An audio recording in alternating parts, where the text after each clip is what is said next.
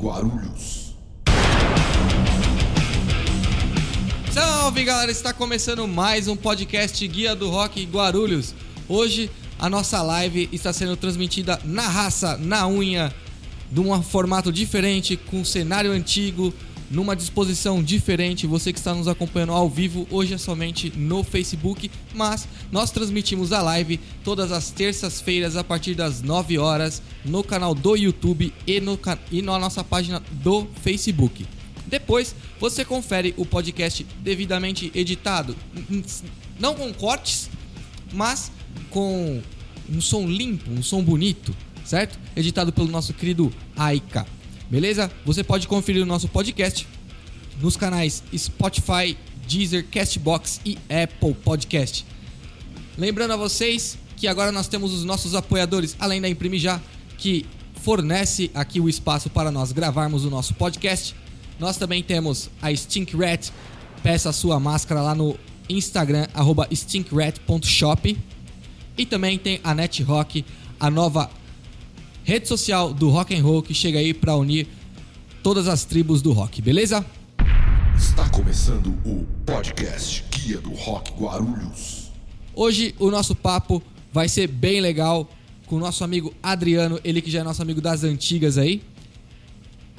Porém, primeiro eu vou apresentar os meus amigos de bancada, esse esse trio careca aqui. Tira o boné aí, Ali, pra todo mundo ver que é o trio dos carecas.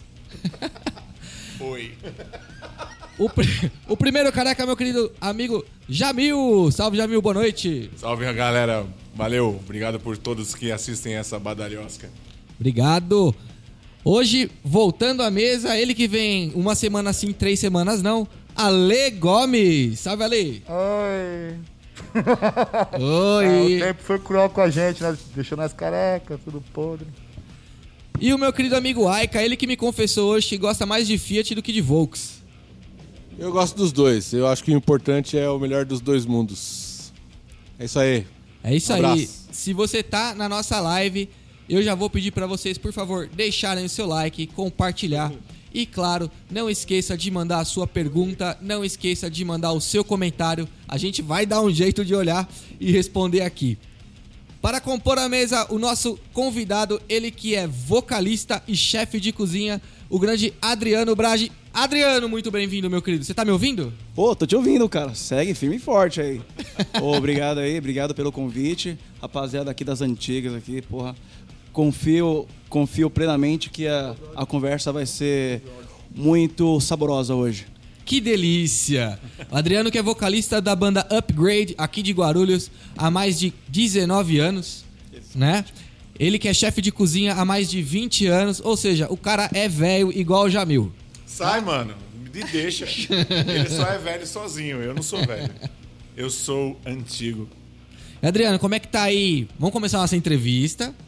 Conta pra gente como que tá. Você tava na na Irlanda quando começou o lockdown. Aí você teve que voltar. Como é que foi isso aí pra você, cara? Cara, foi punk, viu, meu? Tava lá na Irlanda, trabalhando lá. E- Chefe de cozinha. Trabalhando em cozinha. Não como chefe, lá. Assim, quer dizer, como chefe. é, lá a função é, é- é di- diferente daqui do Brasil, né?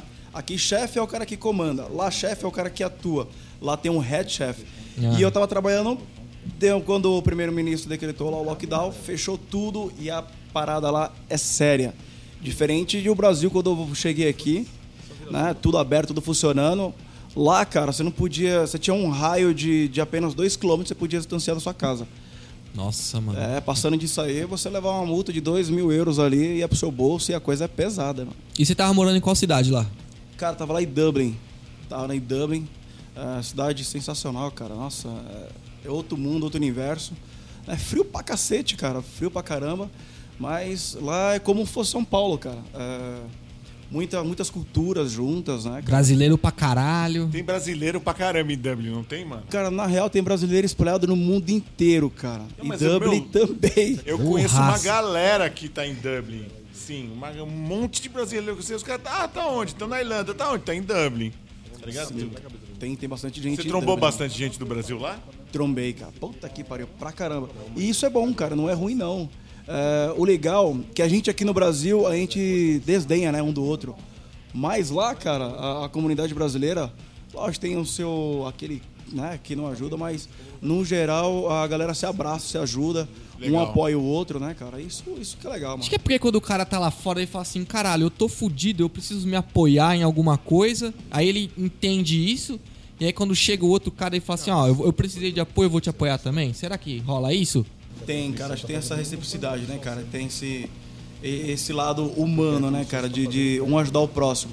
Ainda mais ah, o cara que vem do seu próprio país e que tá precisando também de um apoio, de uma força, de conhecer, né, cara? Conhecer, ser ajudado e é recíproco, né, cara? Isso, isso é bacana, isso é legal pra caramba. Aí você veio pro Brasil e aqui você continuou atuando ou não? Então, ah, com o lockdown decretado lá, não tinha muito o que eu fazer, os restaurantes tudo fechado, nada funcionava a não ser o sistema público de saúde e alguns meios de transporte. Ah, e você não podia se afastar por um raio de 2 km da sua casa, e não tinha muito o que fazer, frio pra caramba, ficar dentro de casa trancado. E aí o melhor que foi fazer foi vir pro Brasil e ficar ao lado da família aqui, né, cara? É, com certeza, mano. Ficar lá Afinal de passando. contas, você deixou o filho e a esposa aqui, né? Meu filho e a esposa, meu moleque com 3 anos. Você fica é lá passando frio, não pode trampar, não pode fazer nada. Você, mano, sem doida, tá ligado? sem doida, cara, você fica louco. De, um, de, um, de uma certa forma foi até bom, que eu aproveitei pra pra estudar mais e terminar as séries que... Cara, e eu assisti um episódio, um episódio é, parcelado em cinco, seis vezes, um episódio. Eu consegui, consegui assistir tudo. Foi, Entendi. Foi bacana, da hora. É, eu tenho uma pergunta. Adriano, como é que surgiu essa oportunidade de você ir lá pra fora e trampar? E o que, que você buscava lá antes de dar essa merda toda? Cara, a oportunidade, não, essa não foi a primeira oportunidade que surgiu. Já pintou outras oportunidades de eu ir para fora do Brasil, é, a trabalho, né? É, tudo voltado à gastronomia. A, a primeira oportunidade era para trabalhar aqui mesmo na América do Sul, tá? No Peru. Ah, não fui, ah, porque além da família aqui e, e a banda, cara. A banda, a banda era era e é hoje minha válvula de escape. Né? Minha válvula de escape, eu tiro todo o estereótipo, né, cara? E, e, e a família que não dava pra, pra, pra abrir mão. Teve outra oportunidade também de ir pra China. E aí meu moleque tinha recém-nascido, com um ano de idade. Também não foi a ocasião. E aí eu tava no, numa empresa onde eu tava há mais de 14 anos, cara. E isso vem saturando em um cargo também de, de responsabilidade. O Ale sabe muito bem que é isso, né, Ale? Então, vem saturando e eu precisava sair, precisava, tava buscando coisas novas, né, cara? Tava buscando nova, novos horizontes, cara. Me abrir a mente, da, tanto para da gastronomia, né, cara? Quanto o pessoal mesmo. E aí pintou uma oportunidade, depois que eu consegui, depois que eu saí da empresa, né? Eh, aí pintou a oportunidade de trabalhar para fora. Eu fui, eu precisava disso. Eu precisava disso como, como profissional e como ser humano, que eu precisava abrir os horizontes. E, e fui, foi muito bom, cara, porque você aprende. Quando você sai da casinha, né, cara? Você atravessa a rua. É legal você... olhar de outro ângulo, né? Exatamente. Uma coisa é você estar vivendo aquilo dentro da situação. Outra coisa é você conseguir ter a oportunidade de sair de- da, da, da- daquela, daquela situação e olhar de fora e olhar com outros olhos. E que, assim, só vai entender isso quem já teve oportunidade de, de, de sair do nosso país é, e poder viajar para fora. E, e um dia, se para quem ainda não teve essa oportunidade, se alguém tiver, vocês vão entender muito bem o que eu vou, que eu vou falar agora. Quando você sai daqui, você começa a ver o seu país, a sua gente, você de uma outra forma. Você não consegue enxergar estando aqui- estando aqui dentro. Isso Você é- concorda comigo ou não? Concordo plenamente. A gente sabe aquele quando você tem, você não dá valor? É mais ou menos essa, essa é a questão. Ah, a gente está aqui no Brasil, a gente está vivendo a cultura e a gente acaba não dando valor. E o Brasil, cara, é riquíssimo em cultura, cara, em diversidade. É um país continental, cara. E a gente não dá valor à nossa cultura. Eu percebi muito isso, cara, quando eu fui para fora. Percebi o tanto que o Brasil é, é, é, é grande e é, e é importante. Ah, no sentido de quê? De qualidade de vida. Pode parecer, a gente que vive aqui, as pessoas falam, pô, você tá falando qualidade de vida no Brasil? Sim, cara. Ah, aqui a gente acolhe as pessoas, a gente é, é mais unido, tá? E a qualidade de vida aqui é sensacional, cara. E alguns países, cara, para você não tem sistema público de saúde. Por mais que nosso sistema público aqui eh, tenha todas as dificuldades, é do jeito Cara, que eu é. vou te falar. Assim, é, nosso sistema público, ele, é, ele, é, ele não funciona nas, nas grandes cidades. Por exemplo, meu sócio aqui, ele mora em Atibaia. Ele sempre morou em Guarulhos, morou em São Paulo. Cara, se você vê ele falando do atendimento, ele tem, ele, ele tem plano de saúde da Unimed, que não é um plano barato, tá?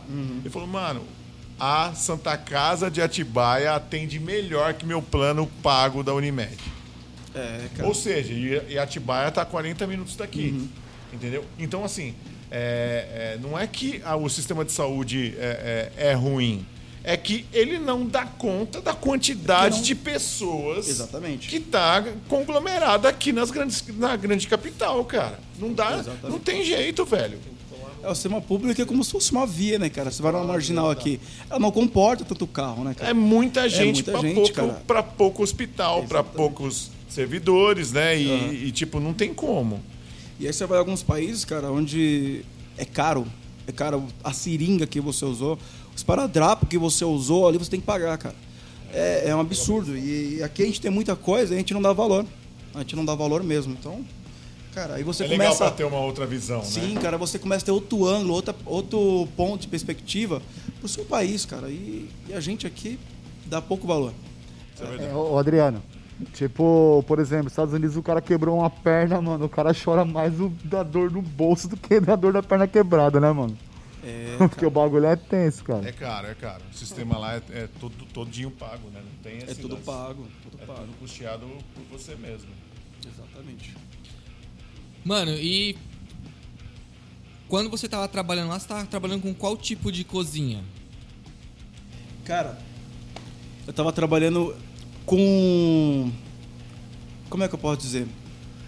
Eu tava trabalhando numa cozinha onde é muito familiar a nossa. Trabalhei com muita coisa diferente daqui, mas o principal, cara, foi o que a gente conhece bastante aqui. Pizza e esfirra, cara. Olha que louco. Caraca. Pizza e esfirra. Trabalhei em um, um- um restaurante também é, espanhol, mas o que me identifiquei melhor foi pizza e esfirra, cara. É a nossa cultura, tá muito impregnado, por mais que, que não fomos nós que criamos, tá? Mas tá muito impregnado aqui na nossa cultura já, posso- para nós paulistas, né? Sim, eu posso estar errado, mas já me falaram que, os, que São Paulo tem a melhor pizza do mundo. Esse, esse restaurante que você trabalhava era exatamente. Peraí, peraí, Aika, peraí. Esse, esse restaurante que você trabalhava era exatamente italiano? Não. Era brasileiro, cara. Puta. Era um restaurante brasileiro em Dublin, cara. E é sensacional. A galera de lá me acolheu de uma forma. Eu não imaginei, cara, que eu iria trabalhar, sair fora do país para trabalhar em uma outra área, porque é uma área que eu não domino, né? É uma pizzaria, eu venho de outra área da cozinha, outra área de cozinha e de, de confeitaria e de panificação, uma outra, um outro segmento. É outra pegada. É outra né? pegada. Quando a pessoa fala cozinha, todo mundo acha que é tudo igual. Não é, não é, não é. Não é, cara. Tem, tem, Tem várias, várias vertentes. ramificações. É igual o rock and roll, cara. É. Tem várias vertentes ali e tem diversos segmentos, né? Então, eu saí do Brasil para trabalhar numa pizzaria brasileira. E, cara, vou te contar, mano. Foi a melhor, melhor experiência que eu tive em cozinha na minha vida. Porque, uma, de estar fora do meu país, tá fazendo uma coisa que eu nunca pensei que eu iria fazer, tá? E, e a galera me acolheu como se for fazer parte da família, cara. Então isso foi muito foda. E aí onde você começa a dar mais valor ao seu povo, cara. Ao seu povo, a sua... A, a- Sua origem, né? A sua origem, cara. As suas conterrâneas, tá ligado? Legal. É muito Ô, Adriano, não era mais fácil você deixar- ter deixado um currículo no Habibs, mano? Lá não tem, cara. Só. eu fazer uma pergunta, mano. Esse restaurante você disse que era um restaurante brasileiro. Sim. Ele era frequentado mais por brasileiros que moravam lá ou pro- pelo pessoal mesmo que é- é nativo do local? Ou era, tipo, também bem frequentado, por exemplo, por, por brasileiros que estavam à viagem? Cara, acho que por tudo. Assim, eu quero dizer assim, na questão dos Por todos. brasileiros e Eu acho que nativos, né? Em questão do, é, do volume de, de serviço que tinha lá, pelo menos 70% era brasileiros. E, e a, o, a pizza, esfirra que você fazia lá, era versão brasileira, óbvio, né? Sim. Eles sentiam diferença? O pessoal que é de lá? Sim, é, é muito diferente. Primeiro que lá, é, culturalmente, pizza eles não, não tem na cultura deles, sabe? Não tem Ah. na cultura deles. As pizzas de lá, a, a maioria das pizzas da, da, da cidade são italianas. É, e a, pi- massa A pizza italiana é totalmente diferente da nossa. é totalmente diferente. triste. É uma massa, é uma massa é, com mais descanso, com outro preparo, né? Com uma fermentação diferente. Então, quando ele e, e eu vou te dizer uma coisa, com pouco sabor. Não, algumas Ah, pessoas já vão ouvi criticar, falar isso aí, mas já. com pouco sabor para nós brasileiros, que fique bem claro. É A gente verdade. Tá acostumado com outro estilo. Eu comi pizza na Ah. Itália e achei, com todo respeito, uma bosta. Ó, Adriano, cara. chegou lá, já meteu uma bordona de catupiry. Então, Vou mostrar pra vocês como é que a gente Bra- faz lá no Brasil, irmão. é que na verdade é, é um lance assim, é sabor. A gente está acostumado com, com certos tipos de combinação de sabor que eles não estão acostumados. Não, tô acostumado. Por exemplo, pizzas para eles, cara, é a Mussarela. massa, um pouquinho de molho e um pouco de queijo e já era, mano. É um, e, e- e uma pitada de, de- Como é que chama aquele. Curry. Não, não, é. Não, o- um pouquinho de orégano e aquele outro. Como é que chama? Uma co- Não, Azeite, caralho. Não, porra. Enfim, é bem. É, é queijo. É bem. Tipo, é poucos. São poucos Condimentos. ingredientes. Sim. Poucos Ah. ingredientes. Ô, ô Jamil, não precisa ir longe não, pô. Você não vê a guerra que é aqui o pessoal falando do dog de São Paulo que tem purê e, e acho que no Rio que não tem. Sim, tem local sim. aqui que o pessoal põe ketchup na pizza e tem local que não. E fica aquela guerra do caralho, bobeira do caralho. mano. Eu acho que é o seguinte, Quanto mais cara, melhor. Acho que é o seguinte, é que você tem que comer e a, e a gastronomia é foda, cara. É que nem música, cara. Você tem que ouvir o que você gosta e você come do jeito que você acha que tá bom, cara, desde que você curta, tá ligado? Nossa, Com ketchup tudo, sem ketchup, que se foda. Desculpa o palavrão aí, galera. Não, pode falar, uma criança boa. lá que é o que eu ouço, é true. Então, cara, é é igual mais ou menos a música, a, a gastronomia. Cara, come do jeito que você acha que tá bom. Com ketchup, sem ketchup, queimado, cru. Velho, vai. Mano, uma an- coisa da música, mano. Antes de vir pra cá, eu misturei arroz, feijão e macarrão, velho. Sabe aquela treta de colocar o arroz por cima ou o feijão por baixo e, É, o- e vice-versa? o feijão é por cima. É, o feijão é por É, cima. o feijão é por cima. É. Pra quebrar isso aí, eu pego e misturo tudo, mano. Mas, ô, Adriano, mas enfim, o pessoal lá, assim, a pizza brasileira lá, eles elogiavam, assim, como que era? Cara, demais. O gringo. Ah, tem uma. Esse restaurante, eh, eu vou falar aqui. é um- se chama Sampa Food. eh, a galera sensacional, firmeza. Ah, cara, o pessoal comia esfirra lá, cara. E lá eles não estão acostumados a comer esfirra.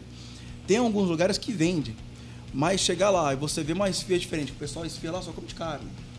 Vê uma, uma, uma esfirra de, de calabresa, uma de queijo, uma de uma doce, com Nutella. Cara, o pessoal pira. E os insumos lá, como é que são? Cara, os sabores dos insumos é muito, Muda. diferente, é muito diferente dos sabores dos insumos daqui do Brasil, Adriano? muda, mas não tanto. Não Tá. tanto assim. né? Alguma, alguns condimentos sim altera.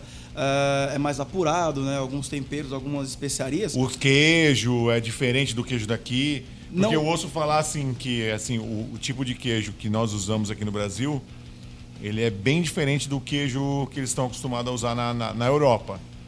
Não, não. Assim, na Europa o que acontece? Você tem mais. Tem uma gama maior, Maior de de que- acesso. De, ac- não de, de, de, de De variedades, mas de acesso. Que aqui a gente no Brasil a gente não tem. Tá. Mas a diferença de, de queijos, assim, que nem, por exemplo, a mussarela que é muito usada. Não, cara, eu não senti diferença nenhuma. De sabor. Não, É. não é sentir perto, diferença é nenhuma. muito- é pra mim é similar. muito, muito parecido. Tá. tá. Eu acho, inclusive, que a nossa é melhor. Entendi. E na Europa, questão de insumo de, de comida, assim, lá, cara, você tem acesso. É, é surreal. A- o como você tem acesso a bons produtos de qualidade E por um preço e por um preço, cara, que é de dar risada, meu. barato, né? Nossa, é muito barato. Muito né? barato, cara, muito barato. Vamos fugir um pouquinho da gastronomia aqui. Você chegou a conhecer. Peraí, só um minuto. Oi? Não, mano. Você. Continuando. Você chegou a conhecer algum ponto turístico lá, alguma coisa? Deu tempo, não deu tempo? Chegou trampando? Como é que Na- foi? De, na Irlanda? É. Na Irlanda, a cidade Dublin, em, onde eu fiquei, a cidade toda é turística, cara.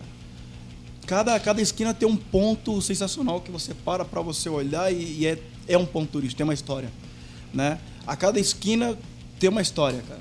Tem uma história, tem tem um- uma igreja que e lá é, eles são muito católicos, né? Aham. A Inglaterra lá implantou, enfim, tem toda uma história.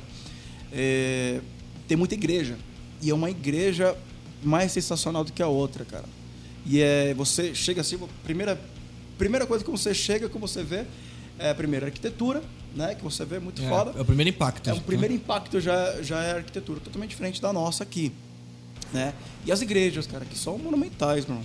São centenárias e são espantosas, assim, de, de glamurosa que você... E como que você caractera, como é que você é, caracterizaria os irlandeses? Como é o irlandês em relação ao brasileiro? Cara, totalmente educados. Educados e... E, cara, eles gostam dos brasileiros, eles tratam bem. pra caramba, cara. Como é que é o a povo, primeira- o povo a- a irlandês... impressão? Porque assim, todo, todo um povo a gente tem uma impressão. A gente tem uma impressão sobre os japoneses, a gente tem uma impressão sobre os chineses, a gente tem sobre os coreanos, né? Eles também devem ter uma impressão sobre nós. Entendeu? Como que é essa impressão dos, dos, dos irlandeses para com os brasileiros? Eles gostam muito de brasileiros, cara. Eles acolhem, acolhem, são um povo muito educado, muito receptivo, né? Eles, cara, eles curtem muito o brasileiro porque é o que acontece.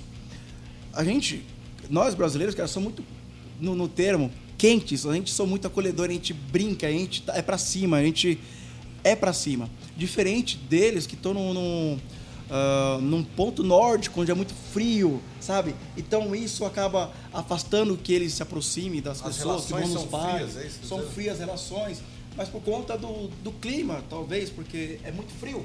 Então as pessoas pouco saem, pouco se divertem nas praças. Mas aqui se divertem bastante, tá?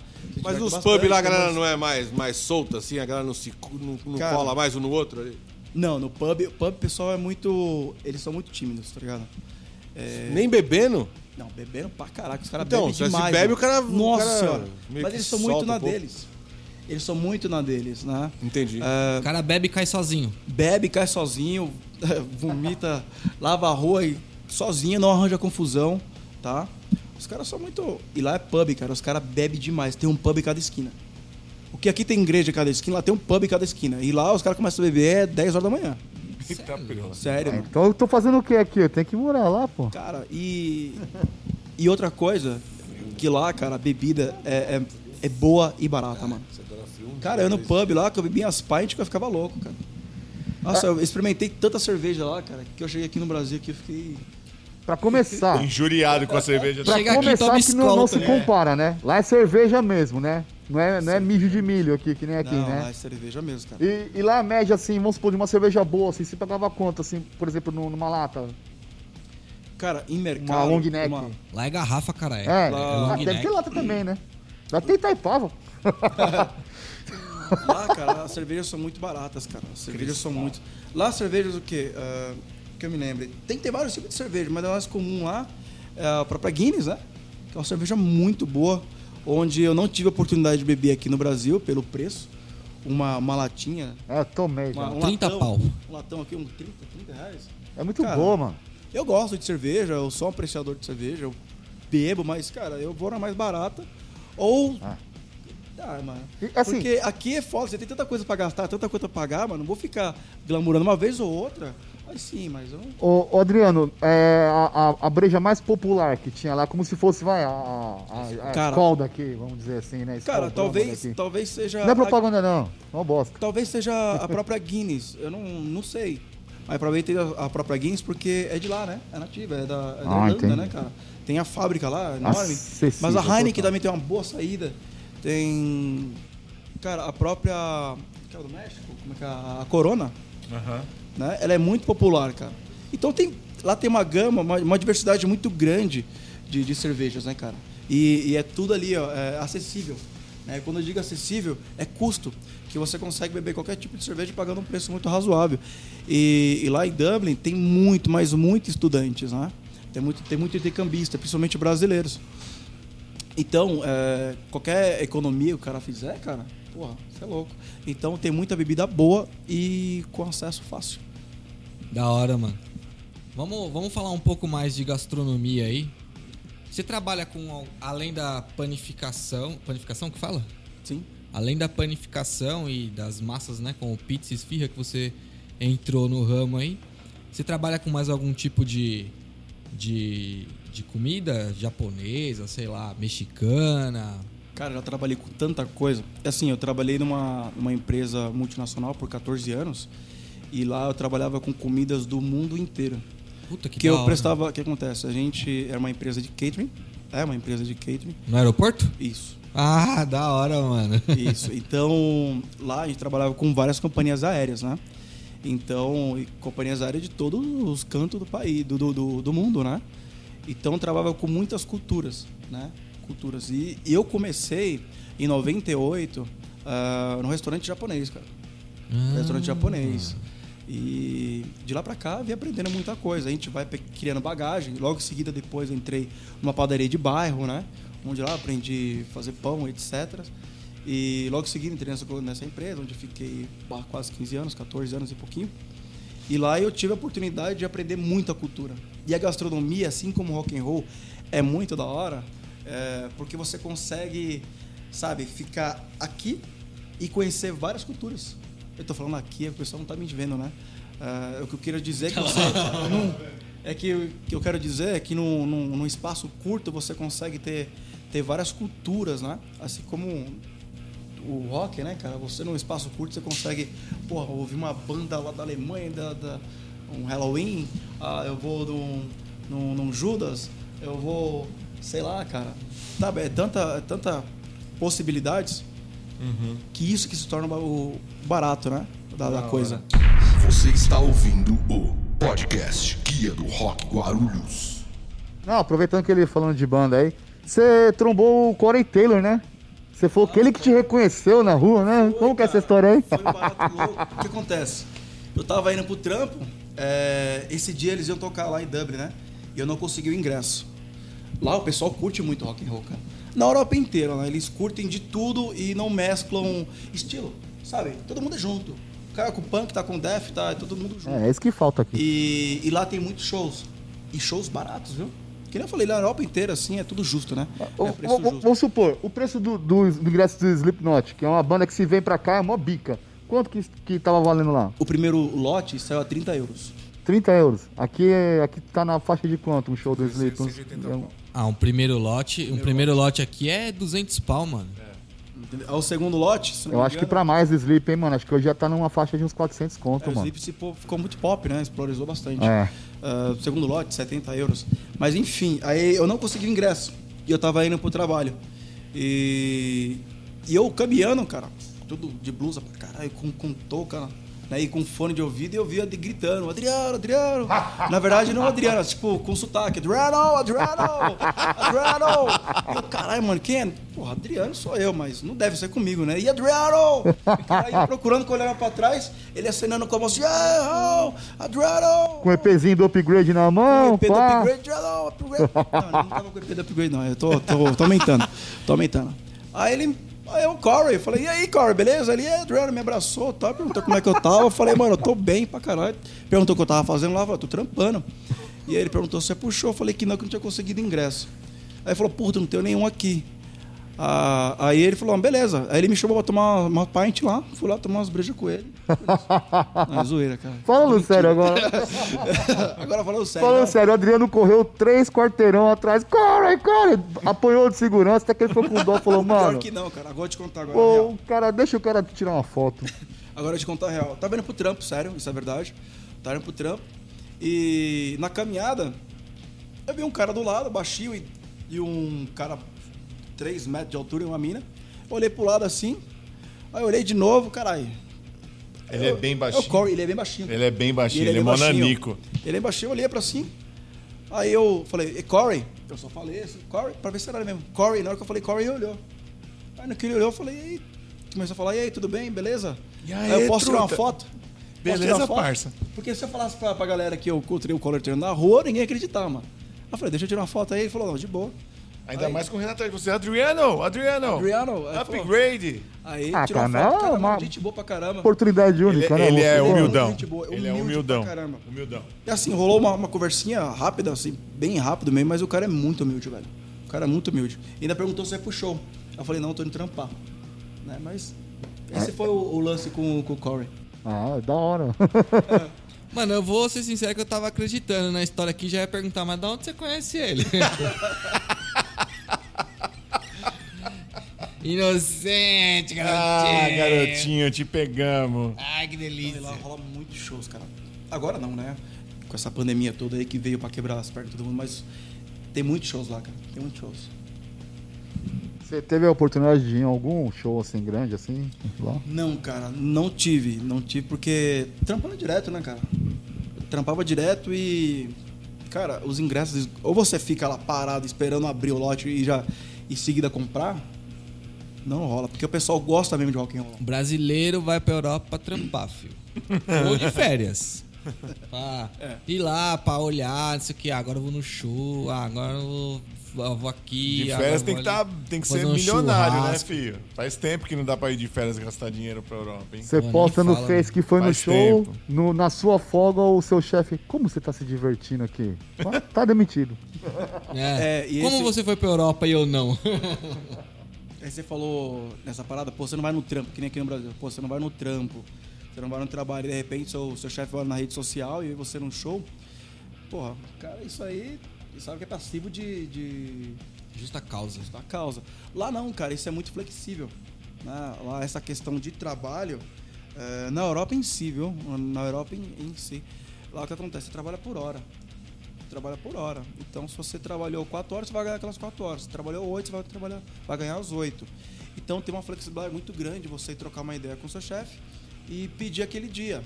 E ele, ok, porque ele não vai pagar, não vai ter custo pra ele. Diferente daqui. Não tem o CLT, meu irmão. então, diferente daqui, se você ir ou não ir, você tem que pagar. Se você levou um atestado, mesmo que você não tenha doente, acontece muito isso. E eu, num cargo de responsabilidade lá, eu sofri muito com isso. Né? O pessoal que compra atestado. né? E você desfalca a sua equipe e sem vocês planejar, sem nada. Você que Quer, quer, não quer, tá 30. aqui, o atestado enfia na sua cara e você é obrigado a aceitar. E tipo, ó, Mesmo você sabendo que o cara fez sacanagem. ele Porque comprou o atestado e ele enfia na sua cara e já Você não pode fazer nada. Isso é, isso é foda. Isso é ruim. Ah, Brasil, é, enfim, tem os seus bons, os seus prós e contras, né? Com essa questão. Mas enfim, não, não cabe a nós, né? A gente não pode fazer nada, na verdade. Agora a próxima, ah, agora a próxima pergunta aí. Entendeu? Ah, então, é. Eu ainda queria falar um pouco de cozinha, mano. Eu acho que. Que. Que é um assunto bem interessante, assim. Uma coisa que eu queria perguntar é sobre qual. Eu não sei como é que fala, mas. Alimento, ou condimento, ou tempero, assim. Que você mais gosta de trabalhar, assim. Cara, como eu venho com uma bagagem muito grande, cara, e já trabalhei com muita coisa, ah, eu não tenho um preferido. Não tenho um, preferido. Ah, gosto muito de cozinhar, cozinhar quente. Né? Tem a cozinha fria também, que eu gosto de fazer bastante coisa, que é uma área de garde manger. Ah, gosto bastante. A panificação, eu piro. Cara, eu sou apaixonado por panificação. Eu fico só pagando um pau nos seus pão lá. ficando, Ai, meu Deus, sou deixa eu comer um pedaço desse pão. panificação, É muito foda, cara. Todo, todo post seu eu fico lá babando, tipo, caralho, que pão gostoso, isso aí deve estar mó delícia. Eu, eu piro em pão, né, mano? Compra Porra. um, caralho. Como? Ué, com dinheiro. Ele não vende, não, ó. Aqui é só pão pra Não. você, só para os outros pra ficar Cara, passando só pão raiva. gourmet, Pros amigos, amigo. pros Só amigos pão gourmet. mano. Pros amigos eu não vendo, não, cara. Pros amigos eu faço e a gente vai comer junto pra gente tomar uma cervejinha. então pode me. Pronto, chamar. tá marcado Adriano, churrasco. Adriano. Adriano, você aguenta muito aquelas piadas que os caras falam, é, se eu tenho um feijão, e aí eu ponho na panela e cozinho. Se eu cozinho é meu, você respondeu muito já essas piadas. Não, essa não, cara. Essa, essa não. Mas aquela do queimou a rosca. ô, essa daí. Já ia perguntar se você fazia rosca. Essa daí é clássica, né? Mas é, é esse clássico. negócio de confeitaria e. e- e- e- você trampou é, um tempo com confeitaria ou confeitaria é uma parte, é uma parte da culinária que você gosta? Vo- tipo, o Adriano gosta de trampar com confeitaria. Não, eu trabalhei com confeitaria. Eu, eu já fui. Comecei lá com, com comida japonesa, mas aí já fui subindo, fui escalonado, aí já fui padeiro, comecei na padaria, em seguida já fui confeiteiro, depois já fui cozinheiro, e aí você vai criando bagagem e chegar onde eu cheguei, né? Com um know-how bacana. Confeitaria, trabalhei, exerci essa função por bastante tempo. é uma área que eu gosto demais, mas eu tenho preguiça de fazer. Confeitaria dá muito trabalho. Dá velho. muito trampo. Puta né? que pariu. Gosto demais, mas dá trabalho, viu, mano? Putz. Ô, Adriano, tem. Que a- assim, a só pra concluir, a diferença da confeitaria. A padaria também, é questão de panificação também. Tem, tem lá se você pesar, tem mais. O mais livre que eu gosto, aí entra naquela que eu falei que não gostava, mas eu vou acabar dizendo que eu gosto mais de cozinhar. Comida quente, né? Que aí. Porque você é mais livre, né? Você coloca os seus temperos, você coloca o ponto que você quiser, você salteia, você, você grelha, enfim, deixa o ponto que você quiser. Confeitaria é diferente. Confeitaria tem aquela receita. Tem uma você regra, né? Tem, tem aquela seguir. exatamente. Você não é tão livre, você é meio amarrado, porque você tem que colocar a gramatura de tudo, pesar todos os insumos, senão o bagulho desanda. Senão, Uhum. literalmente é isso, desanda. Dá errado em um ponto ou outro. E pra você descobrir qual que foi depois, se você não segue todo o passo, fodeu. Lascou, né? Tem, Legal. tem alguma, alguma área assim da culinária que você não fez que você gostaria de estar, né, alguma área específica assim, algum tipo de comida, não sei, não sei como que se fala na, na questão culinária. Cara, eu eu já trabalhei com quase tudo, cara. De toda desde cozinha asiática, né? E a cozinha, sei lá, americana, vamos de um polo a outro.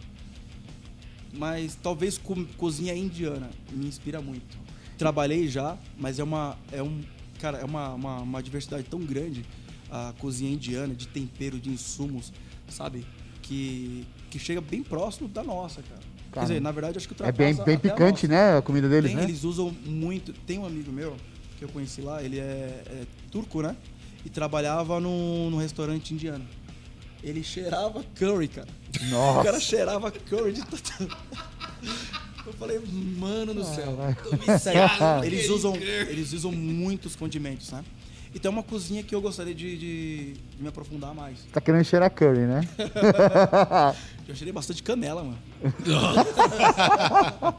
ô, ô, Adriano, qual foi o prato mais assim, vamos dizer, anormal que você cozinhou? Algum bicho estranho, alguma coisa esquisita assim que você diz assim que não é do comum nosso, né? Ou do comum da grande maioria assim dos países assim. Vamos dizer algum prato chinês, é? Tem, tem alguma coisa chinesa Cara, maluca que você cozinhou, tipo um não. pangolim? Não, cara, a cozinha chinesa, ela, ela é sensacional, cara. Ela, ela é sensacional. Ela tem também, como, como a indiana até, e a brasileira também, bastante, e a mexicana, bastante tempero, bastante preparos e condimentos. Mas. E não, bastante cara. nuances, né? Bastante de sabores. Isso, cara, bastante- Adriano, a bastante gente, combinações a gente tem uma, um comentário de uma amiga nossa aqui dizendo. Só comentando, não sabia que o Adriano tinha voltado. Fala pra ele voltar pro upgrade. Da Fernanda Fernandes. Mandou aí um alô pra você aí, ó. Você, você ainda tá no upgrade? Você saiu do upgrade, você voltou? Conta pra Opa. gente aí. É, Fernanda? É, a Fernanda. Ô, Fernanda, eu voltei, cara, tem um tempinho aí, né? E tô no upgrade, pô, tô no upgrade. Quando, desde o ano passado, que a gente fez o aniversário de 18 anos, onde o Ale participou, né, naquela grande festa que a gente fez, eu já tava de volta ao upgrade. Passei um ano sabático, né, fora do upgrade, e, mas retornei, tamo aí, tamo de volta fazendo músicas aí. Inclusive, esse, eu tô meio rouco, que esse último domingo a gente ensaiou, e depois de um ano e pouco, a gente, só- a gente tá aí. Legal. Vamos entrar no assunto do rock and roll daqui a pouco. É, antes disso, vou pedir pra você que tá aí na live é, deixar o seu joinha aí, compartilhar. É. Deixar o seu joinha aí, compartilhar a live para que a informação chegue a mais pessoas. Vocês estão vendo que o papo hoje também é diferente. A gente tenta mesclar aí diversos assuntos junto com o rock, né? E Mande sua pergunta, mande o seu comentário. A gente vai ficar muito feliz em responder. O Adriano tá aqui também para responder a dúvida de vocês. Se vocês tiverem é, quiser saber aí o ponto da batata para cozinhar, quiser saber aí qual que é, sei lá, o ponto do feijão, do arroz, ele responde para vocês aqui, tá bom? É, dá o like, caralho. Mano, pra você assim, qual que é se você faz uma relação, mas é uma pergunta pessoal. Se você faz uma relação, e lógico que você faz entre o rock e a gastronomia, qual que é o prato do roqueiro, mano? Prato do roqueiro? Cara, eu, eu conversei com o Ale, né? Acho que foi semana passada. E ele me fez essa pergunta. Eu falei, cara, difícil não é, cara. que, que o roqueiro curte? O simples, o bom e o mais básico possível. Como é o roqueiro, cara? Churrasco, cara. Churrasco. Eu acho que o prato do roqueiro é churrasco. Ainda falei de uma, de uma receitinha pro, pro Ale, mas a gente não vai divulgar agora, que ele vai montar a matéria Eu tô depois. fazendo uma matéria com o Adriano pro, pro site do, do Guia do Rock. Quem não acessou ainda, vai lá que é da, tá da hora. E é guia do, é, guia do rock gr.gru.com. Acessa lá, ponto Isso. .br. Aí eu tô fazendo uma matéria e o Danilo matou aí a pergunta que eu fiz pro Adriano. Não, e isso, isso é, não é exclusivo de roqueiro brasileiro, não. Cara, americanos são fissurados por churrasco. E lá na gringa, os roqueiros que eu tive a oportunidade de conhecer, ah, e não foi só em Dublin, tá? Ah, também em Portugal e na Holanda também. O pessoal pira, cara, num, num churrasco, cara. Pira, eles gostam demais. Roqueiro ama churrasco, mano. Então você que é roqueiro, para de abrir hamburgueria com o nome de não sei o que, rock. e abre uma churrascaria. velho. Porra! Churroque, pô. Tá dado a, a dica? Churroque. Não, porque hoje o que tem é hamburgueria. É com caro pra rock, caralho, não e sei o caro pra caramba, Rock Burger. Um hambúrguer de mil Burger Rock, reais. Né? Rock Burger, Burger Rock, não sei o que. Você vai lá e 43 reais um hambúrguer. E você não assim tem fala, rock. Cara, Não, vem, vem com pedra dentro, só pode. viu, mano? Você é louco, caro pra caramba. Cara, o lance da gastronomia, cara, é você comer e ter prazer. E, e o lance do, do cara que tá do outro lado do balcão, do lado da, da bancada, que a gente chama, é cozinhar e dar prazer. E, e faz parte do prazer, cara, é você comer algo que te faça bem, mas sem tanto. Como é que eu posso dizer? Que nem você falou, as hamburguerias e custando tão caro. Cara, é uma comida simples, boa, bem feita e com custo, cara, razoável, acessível, cara. Sem essa parada de gourmetização que tá rolando. Eu agradeço muito a esses programas de TV que tá aí rolando, né? Que deu um up na minha profissão, porque quando eu comecei, até por, por um bom tempo, cara, era uma profissão que o pessoal virava a cara, torcia a cara, minha família olhava assim e falava, pô, mas é cozinheiro, pô. cozinha. O cara é músico e cozinheiro. É pra Puta. fuder a, a- com a família de qualquer um, velho. Cara, graças a Deus que meus pais me apoiaram muito, cara, em todas as bom, minhas velho. decisões. Que bom. Mas acredito eu que por dentro eles falaram, puta que pariu, esse moleque escolheu Esse ser tá cozinheiro, cozinheiro e da roqueiro. Música. Então, Vai trampar no bom prato. Vai ser vagabundo. Vou, vou ter que sustentar esse moleque até os 50 anos. Mais ou menos. Ou Então, eu agradeço Né, muito. Agradeço muito esses programas.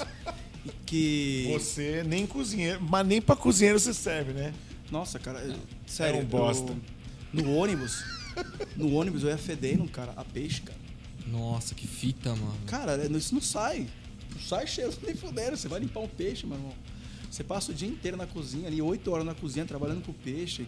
E Fica os impregnado, temperos, né, fica impregnado. Na não mão sai, cara. tal. Não sai. Com carne.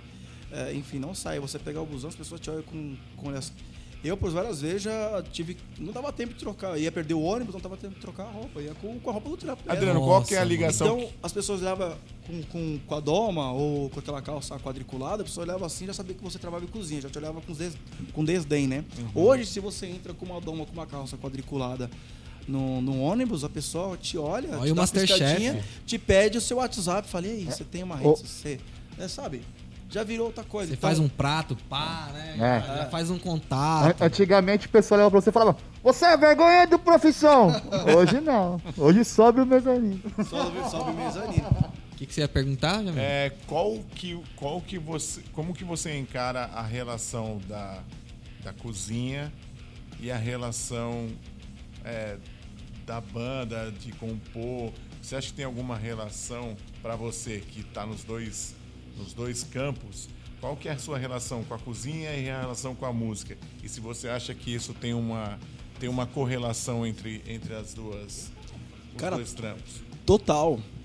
Tanto banda, cozinha, é, tudo funciona a part, é, da criatividade, da união, né? E da complexidade de, de, de todos, né? Da união de todo mundo junto para poder compor algo que seja interessante, que seja agradável.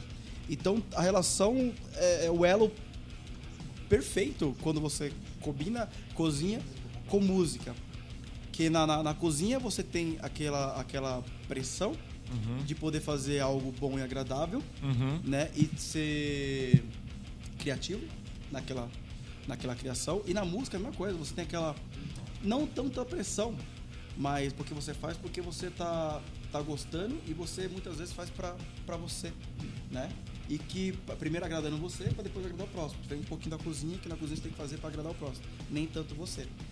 Mas a relação de criatividade tem que ser a mesma. Né? E o comprometimento também.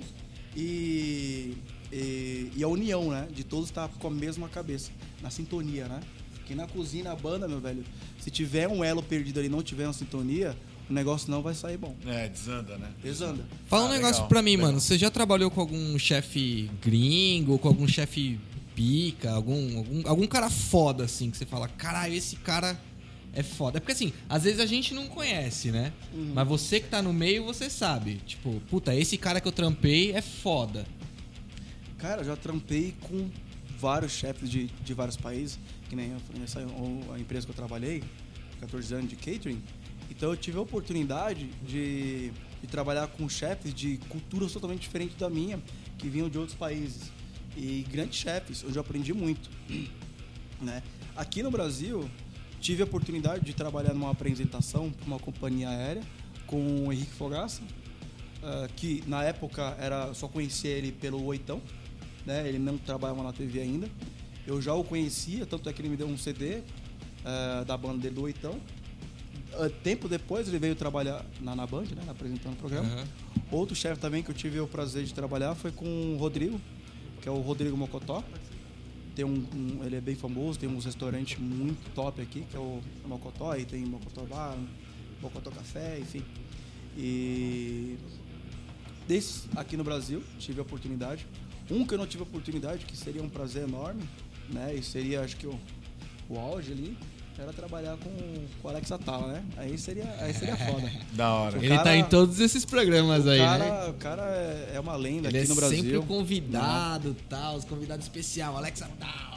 Isso é sempre O cara é uma ele, né? lenda. E, e, e você vê como é que a gastronomia e a música trabalham junto? Você vê, um cara que vem do, do punk, né? Do, do hardcore, que é o Henrique, e chefe de cozinha, né? O Alex também. O Alex lá, década de 80, o punk, né?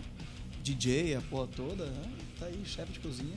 Ou seja, a música, a correlação de música com arte É muito, é muito próximo, próxima né? da, da, da arte da gastronomia, né? cara? Da hora. Porque é algo infinito, né, cara? Onde você pode mesclar várias combinações para chegar num denom- denominador comum e somar para fazer um bagulho grandioso e sensacional que todo mundo vai curtir. Mano, eu vou fazer uma pergunta. Alguém tem alguma? Eu tô perguntando aqui, bicho. Alguém tem alguma pergunta? Tem um salve pra dar pra galera, né? Pera, pera aí, vamos fazer o seguinte. Nós vamos ler aqui a mensagem da galera, tá? E depois a gente volta com mais perguntas aqui da mesa. Mas é isso aí, galera. Manda pergunta, manda abraço aí, manda sua mensagem. Aproveita, dá like, compartilha a live para que a informação chegue a mais pessoas, beleza? Lembrando, só completando a informação do Alê, nós temos um site agora na Guia do Rock,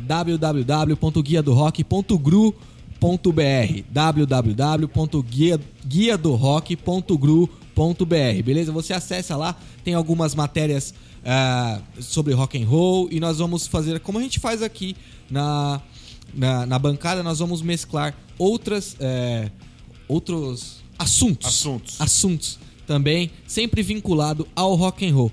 Inclusive, é... bom, depois eu vou fazer um convite aqui. Vamos lá, vamos lá. É, vamos dar aqui o salve pra galera. Fica aí é, Derner Pereira, que já participou com a gente aqui do, do podcast. É, Me Desíbio, meu amorzinho. É, a Mauri Dutra, grande brother, que a gente foi pro Chile, né? Com a gente aí, ó, com o Chip 70. É, o que mais? Temos que Kátia Alessandra Moraes, Fernanda Fernandes, Bruno Braga, nosso querido Brunão gigante. Ele tá em outra live hoje de novo? É, Ah, não, tá Bruno, live, não. Pra conhecer. Ah, longe, quem mais? Deixa eu ver aqui. Felipe Verk. Que careca mais linda esse Jamil, hein? mais lindo de Guarulhos. É um cretino. Mentira, eu que sou, seu trouxa. é, aquele abraço aí. Ficou aí essa galera que participou com a gente. Paulo Nascimento também. Salve aí, salve, Pauleira.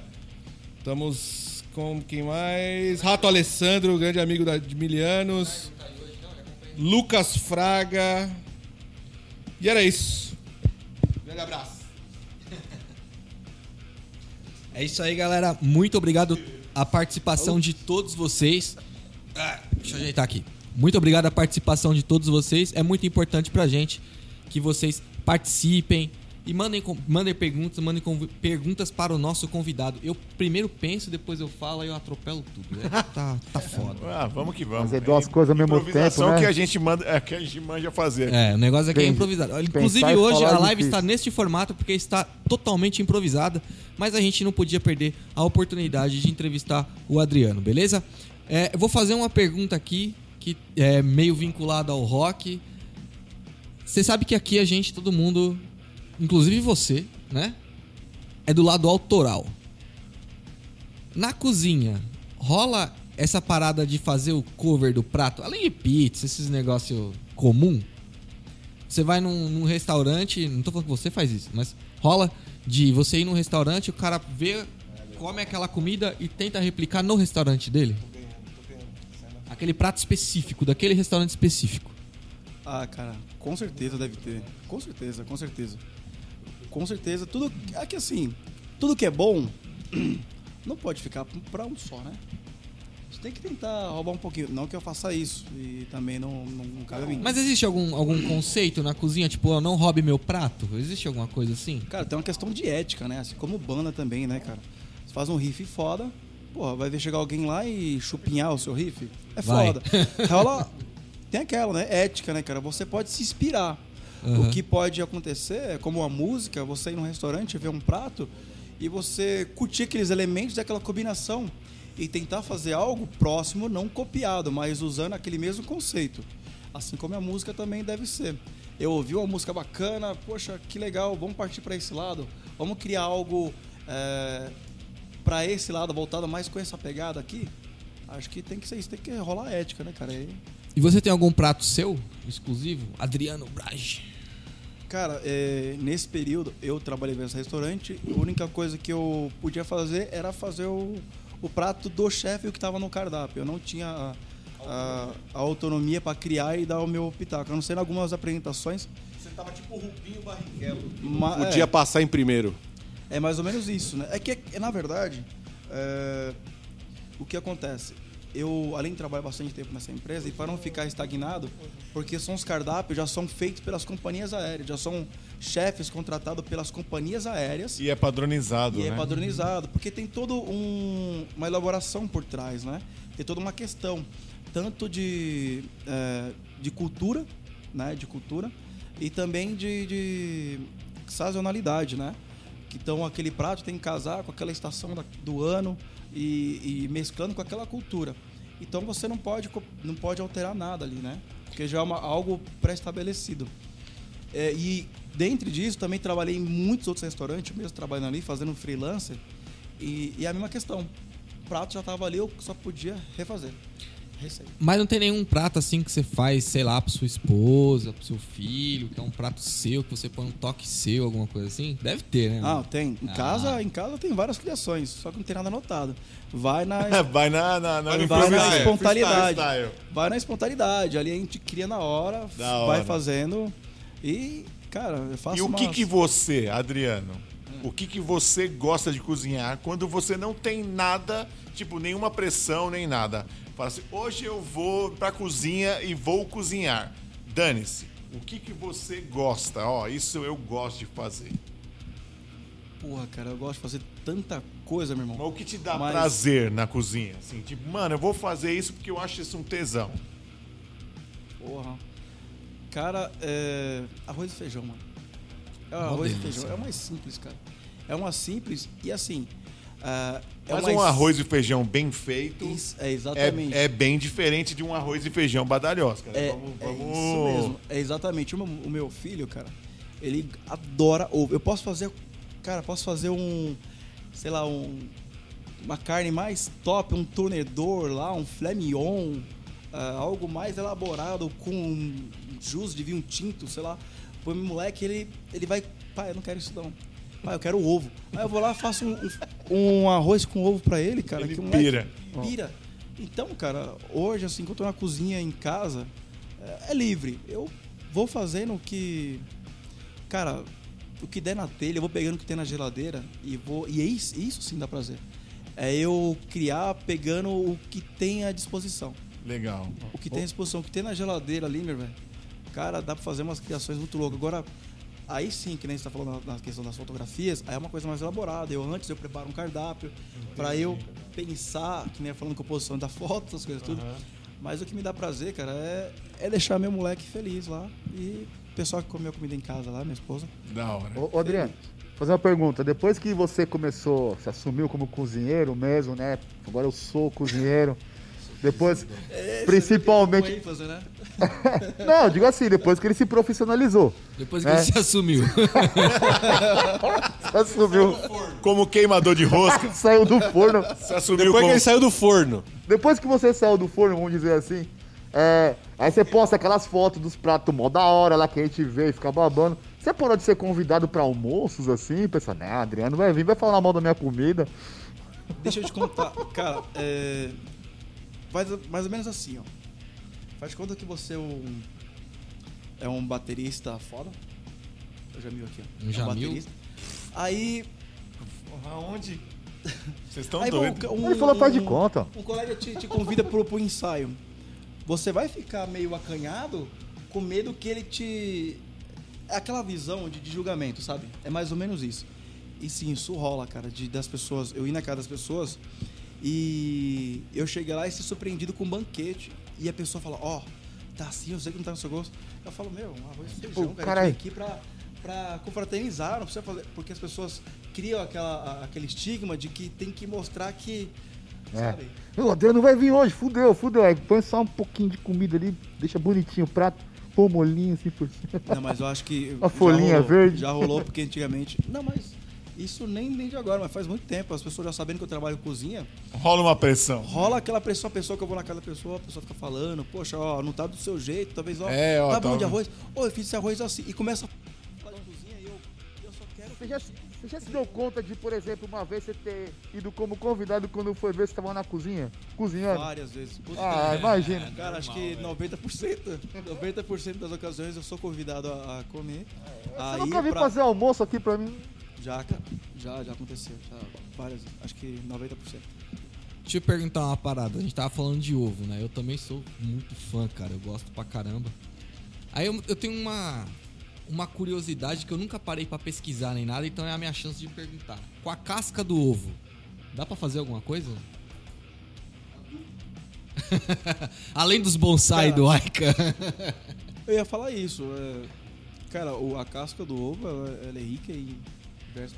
diversos eu vou, ia falar proteína. Cálcio, Eu né? Ia, eu ia falar proteína, o pessoal ia matar aqui. Diversos outros elementos de, de- de vitaminas, como cálcio, serve pra você adubar aquela plantinha, aquele, aquele coentro, aquele, aquele tomilho, aquele alecrim. Serve bastante, cara, reutilizar isso aí pra você usar como adubo. É, Já tava esperando que ia falar pra fazer um prato, né? eu, eu ia falar, mano. Eu ia falar assim. Não, eu, eu tava Ó. esperando e ia falar, porra, então me passa a receita aí. É que não é tão recomendável, né, cara? Que Utilize. vem é que a casca ela passa por um por um, Um caminho, químico. Passa por um pelo cu. caminho, né, para Ah, entendi. Pela cloaca. Sacou? Ah, Aí- mas sei lá, né, mano? Mas cara, é, o, o alimento, cara, ele é super aproveitado, ali da casca, a semente, o caroço, cara, você tem tem vários da, da da manga, cara, você você consegue usar a casca, cara, fazer uma salada sensacional. Vamos falar do, do mainstream agora. O que, que você acha desses programas de televisão de culinária, cara? Ah, como eu falei, eu, ah, eu não posso ser hipócrita. Eu agradeço muito porque ajudou a dar um up na, na minha profissão, Certo. ajudou a, a elevar né, até um nível. Né? Pessoas começam a estudar hoje, as pessoas de casa entendem mais sobre o assunto, entendem mais sobre o assunto, então cria até assunto quando você vai na casa da pessoa. Né? Que a pessoa entende até mais coisa do que eu. Falar aqui, eu falei, poxa, eu não sabia disso. Sabe? Então isso é legal. Mas eu não assisto. Eu não assisto. Você não gosta? Não, é que, que a- quando a gente tá no. num- a gente sabe como é que funciona a cozinha. E aquilo é um reality, e é um reality totalmente editado, com, Sim. com várias outras. Tem, eu não, não assisto. Alguns eu gosto de assistir documentários. Documentário sobre gastronomia, é, ouvir a história de chefes, de grandes chefes né, do, da gastronomia mundial e como eles chegaram até ali, como eles fazem para criar suas criações, os elementos que eles usam, as inspirações. Isso eu assisto. Esses programas de, de, de competição, eu na verdade é que eu não gosto de competição. Se fosse um, um programa de gastronomia onde fosse para ensinar como fazer e por que usar aquilo para combinar com aquele outro, eu assistiria com o maior prazer, né? Mas é isso, mas é válido. Cada, o programa é válido, entretenimento, né?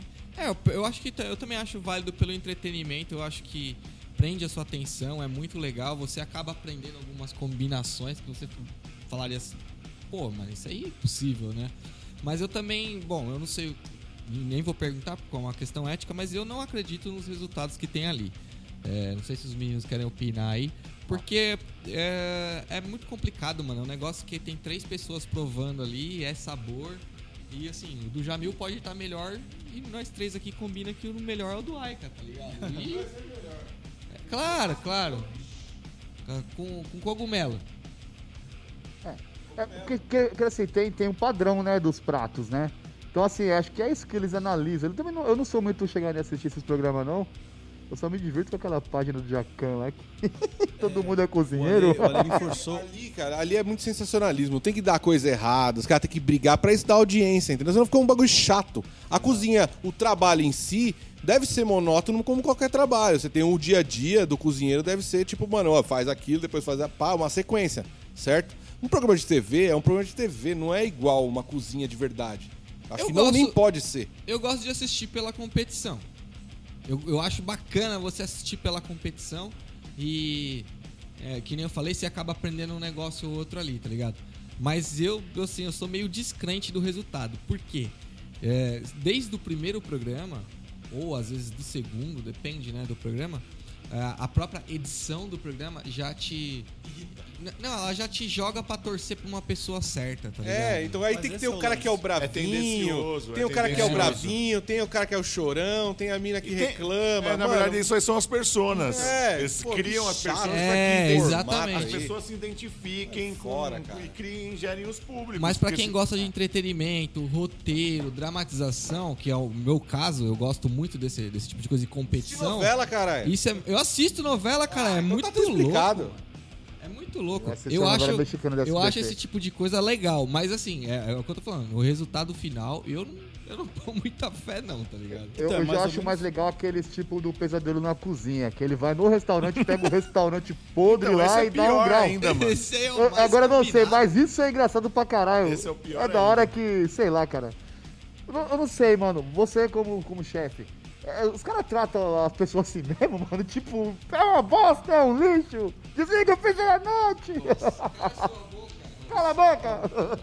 Tem aqui ó, mais, mais um, um comentário do Brunão que eu acho é, que é muito importante. Ele fala assim que Ana Maria Braga é mais da hora que, que o Masterchef. Ah, concordo. Eu também. O, tem Louro José, pelo menos. Não, eu concordo, porque a- o programa da, Ana- da Ana Maria Braga é, é nesse mesmo da pegada, né? De entretenimento, é pra entreter. Só que o diferente é que ela ensina. Ela ensina, né? Isso é legal. É, diferente desses reality, que aí tem essa questão de dramatização, de criar personagens. E, e, pre- e tretas e coisinhas e- assim, e besteirinhas. tretas, porque é pra prender o público.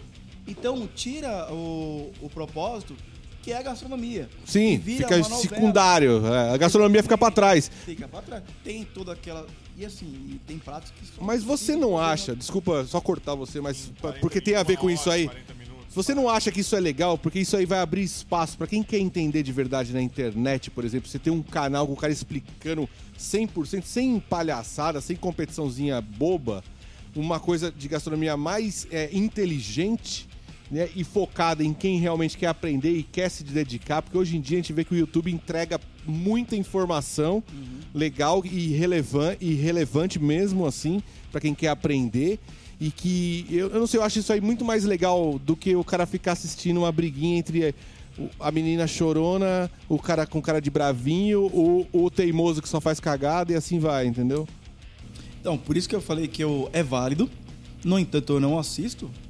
Questão minha, porque eu não gosto do, do formato que é.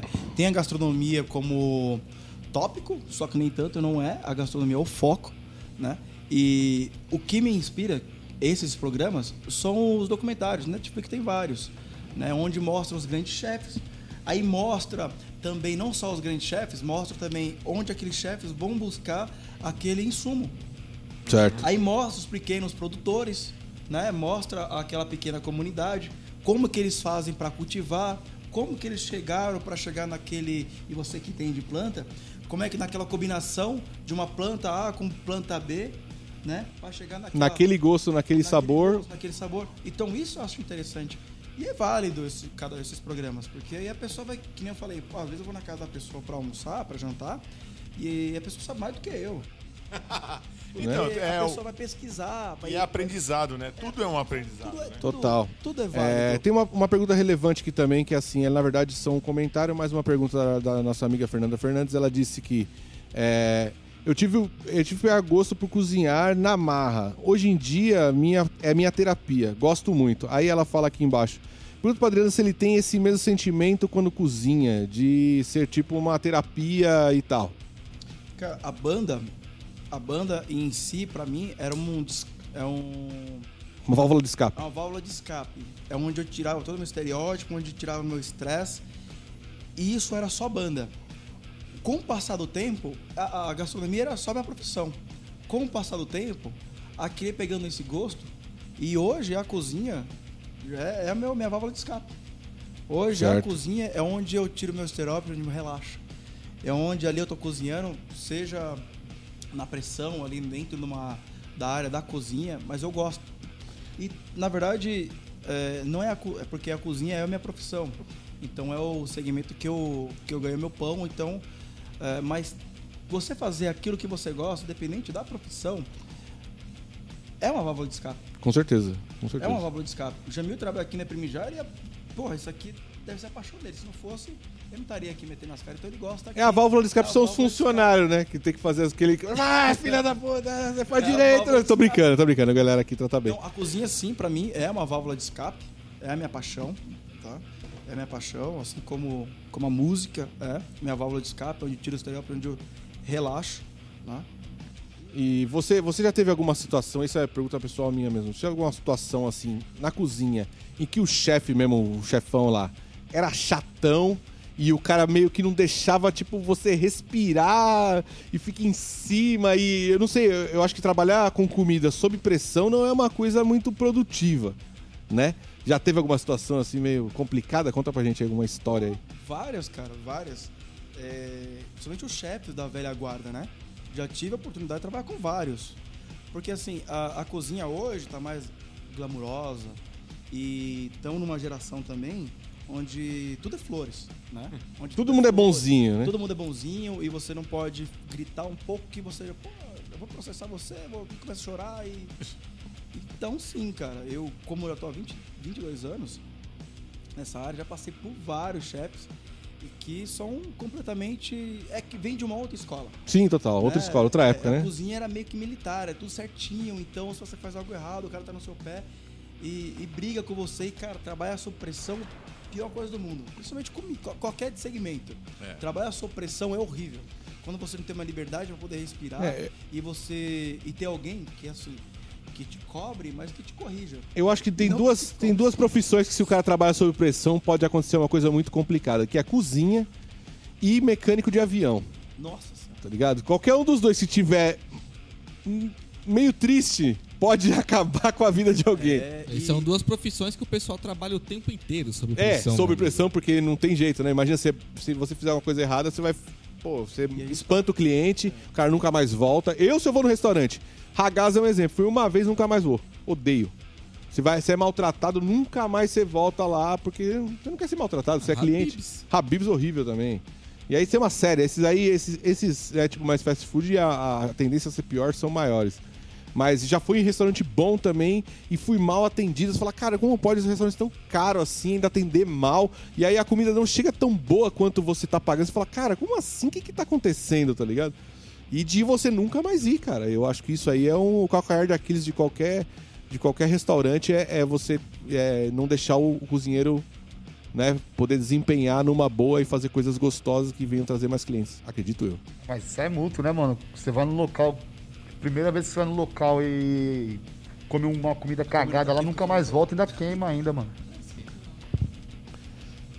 Então, e, só complementando, falando da, da profissão, que duas profissões de risco, né?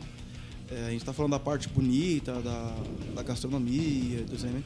Cara, mas é uma profissão totalmente perigosa, no sentido do que se Explode o forno. Não, não é sobre só, só, só sobre Só também, queimaduras? Isso é possível, mas imagine só é, você trabalhar sob pressão e também com irresponsabilidade ou simplesmente por sacanagem. Tem um chefe que tá no meu pé o tempo inteiro e tem um insumo que, cara, já era pra ter ido pro lixo, tá vencido. Ah, eu vou usar essa, eu vou usar isso. Ou vou fazer um algo desacordo só para sacanear alguém, vamos supor. Ou cometer mesmo um, um- um erro, um- algum, algum vale que esteja vencido e eu utilize isso para fazer um preparo de uma comida. Cara, contaminação em alimentos é uma, uma das causas mais perigosas do mundo, cara. E é fatal, é letal. Pode matar. Já teve vários casos de pessoas, e falando com. Você falou de, de piloto de avião. Imagine só. É, por isso que tem dentro de uma aeronave. é, existe o piloto, copiloto, né? E tem também o.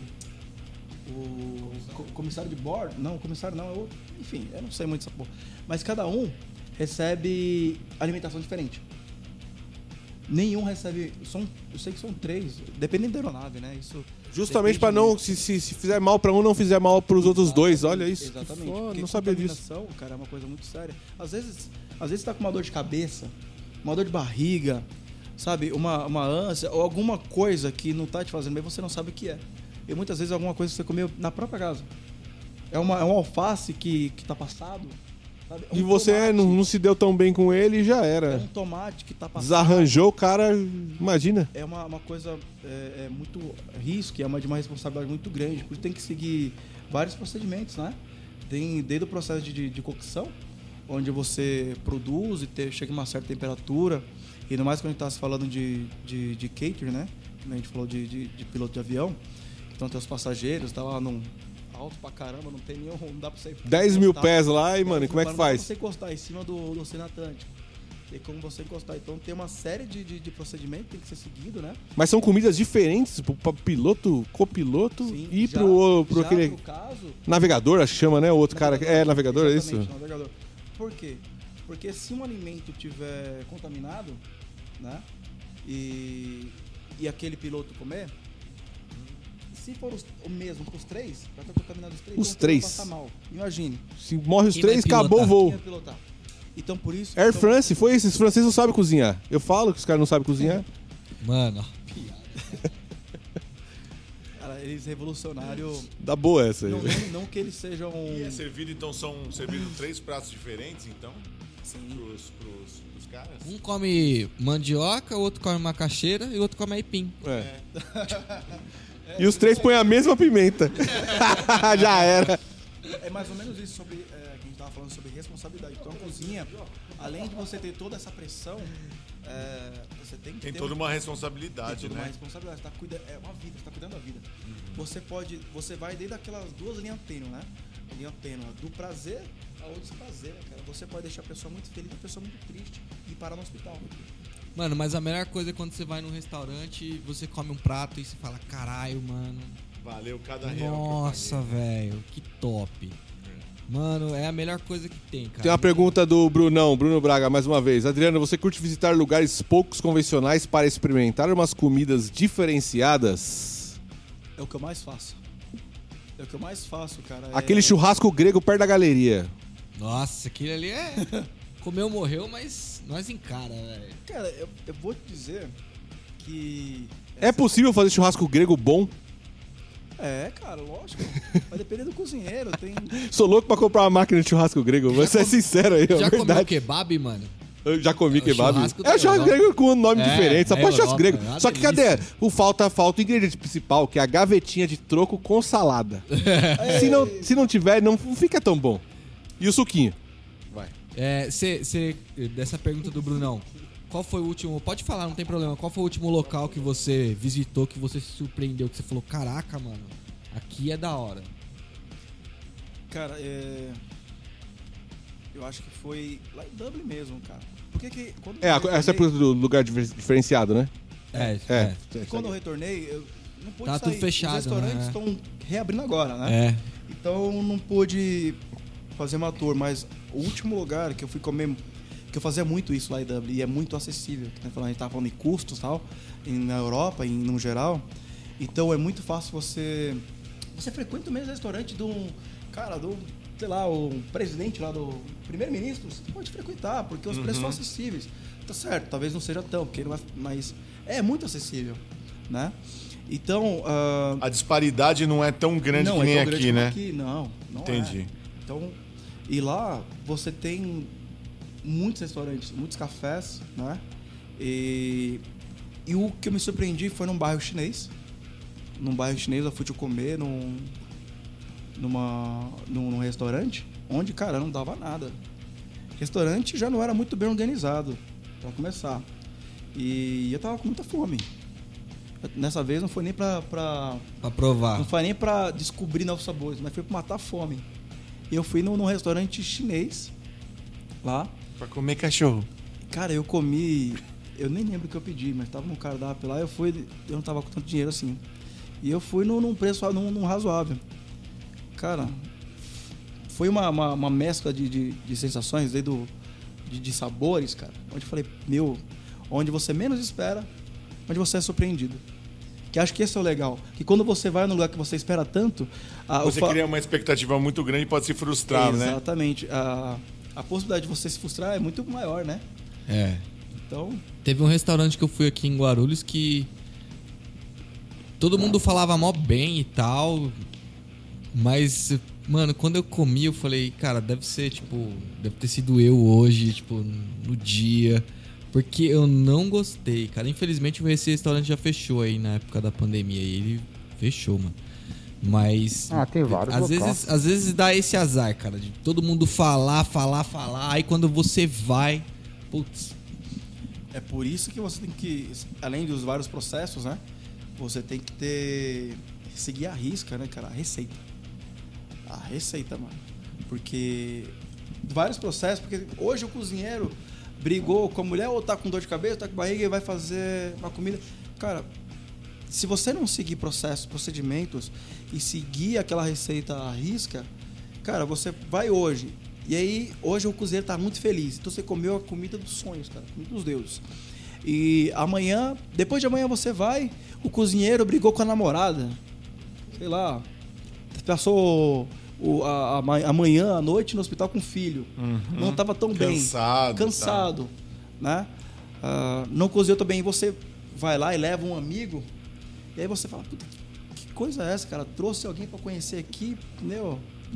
É, mas o fator humano, o fator, o fator humano influencia em tudo, né, Adriano? Exatamente. Não tem como, né, cara? Se você tá mais de boa, você você trabalha melhor. Mas que nem você tá, fa- você, que nem você tá falando, se existe um procedimento e você eh, segue esse procedimento, você diminui essa, esse, Isso, essa, você- essa variação de, de- de- do cardápio, né? Exatamente. Em tudo, né? Imagina se hoje você usa uma, uma tinta com uma polaridade, amanhã com outra, e o mesmo cliente vai falar, pô, isso aqui tá diferente do outro. Por isso que tem um É, padrão. eu sofro com isso aí, viu, mano? Tem Eu um sofro. padrão. Vamos passar pro nosso tema é, comum, que é o rock and roll. Antes da gente passar para esse tema, se você tá gostando da live, deixa aí o seu like, compartilha com um amigo de vocês aí, joga o, o link nos grupos de WhatsApp, né? É, uma coisa que o pessoal elogia muito a gente aqui que o nosso trabalho da Guia do Rock é extremamente necessário. A gente fica super feliz quando ganha esse elogio. Então, por favor, divulgue aí o nosso link, compartilha com um amigo de vocês, para que mais pessoas possam nos conhecer e para que as informações que a gente tem aqui chegue a mais pessoas. Se você tem banda, se você é músico ou se você é só é, se simpatiza com o rock and roll, é só o, o, o famoso roqueiro que cola na noite, ou metalhead, ou headbanger, A gente tem diversos tipos de conteúdo no nosso podcast, no Spotify, no Deezer, no Castbox e na Apple Podcast. Você pode acessar lá. É, no YouTube também tem as lives que você pode assistir a gente. É, tem diversos tipos de conteúdo. A gente mescla é, desde conteúdos da música, como já abordamos temas quando já abordamos temas como quando o vocalista sai da banda, já fizemos review é, do quadra do Sepultura, também já falamos do coronavírus, já falamos de viagem, tem sobre técnico de som, a gente já falou de Fusca, a gente já tem diversos assuntos para você escolher, tá? Esse é o programa 23. 23. Então você tem mais esse e mais outros 22 programas com diversos assuntos para que você escolha. Passe o nosso conteúdo adiante, a gente vai ficar muito feliz. Deixa seu like, compartilha o nosso link. Lembrando que a Guia do Rock agora tem site www.guiadorock.gru.br, beleza? Você está ouvindo o podcast Guia do Rock Guarulhos. Vamos falar de banda agora, mano. Que agora o pau quebra. mano, o Adriano, ele é vocalista da Upgrade somente há 19 anos, tá, galera? É, deu, deu um ano de hiato aí, mas ninguém nem percebeu, porque ele fez, 18 um, anos. ele fez um show falando tchau, galera. Aí daí a pouco fez um outro show falando, e aí? Tô de volta. Voltei, eu voltei. Ninguém, então, ninguém nem percebeu praticamente. Claro que é, quem conhecia sabia que ia fazer falta. Mas assim, vamos ser sinceros, mano. Acho que os caras também nem se movimentaram muito enquanto você tava fora, então não deu pra perceber. De repente apareceu um puta show de 18 anos da banda, que foi foda pra caralho. Só quem tava lá sabe como foi, e foi muito bom. É. E aí, mano, como é que tá a banda durante a pandemia? Cara, a banda ainda tá parada, né? Estamos retomando agora com a baixa do- dos índices né, de contaminação, estamos retomando. É, antes estavam hum, muito perigoso, né? Arriscar qualquer coisa. E estamos retornando aos poucos. A gente até tentou fazer algumas coisas de para imagem, né? Fazer fotografia, até fazer alguns vídeos, mas isso dependia muito da de conciliar dos membros se reunir para fazer isso. Vocês são em cinco, né? Somos em cinco. Tem o baixista novo agora, né?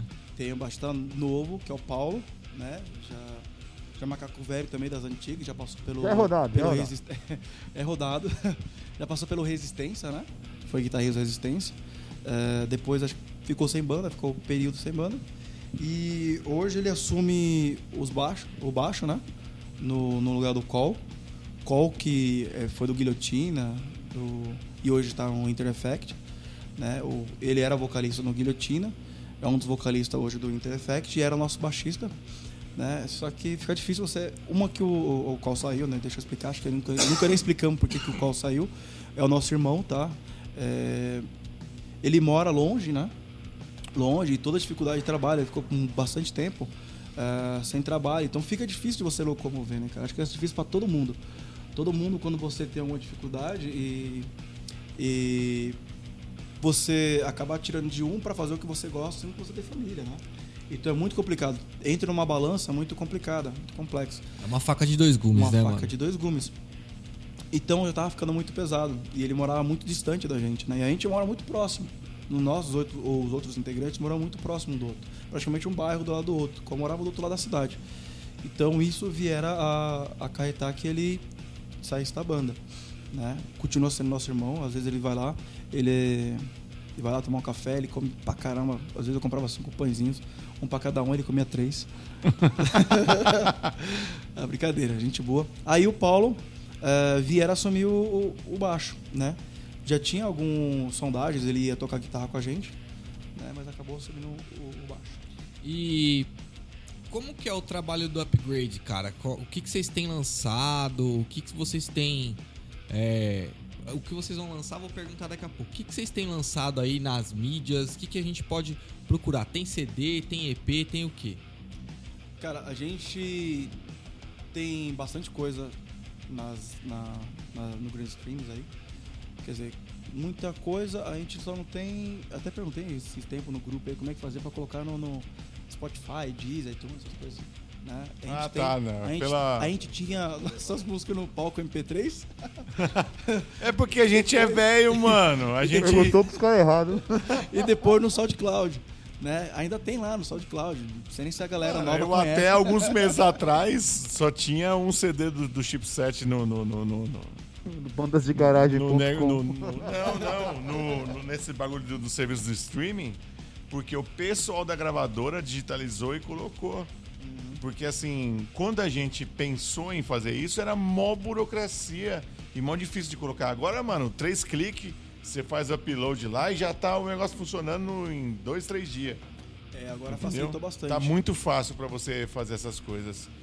Mas quando, em- quando teve essa mudança do CD para o streaming, tava muito difícil para e você dependia de, de empresas que fizessem isso e tinha que pagar uma grana. A gente falou, ah, mano, quer saber?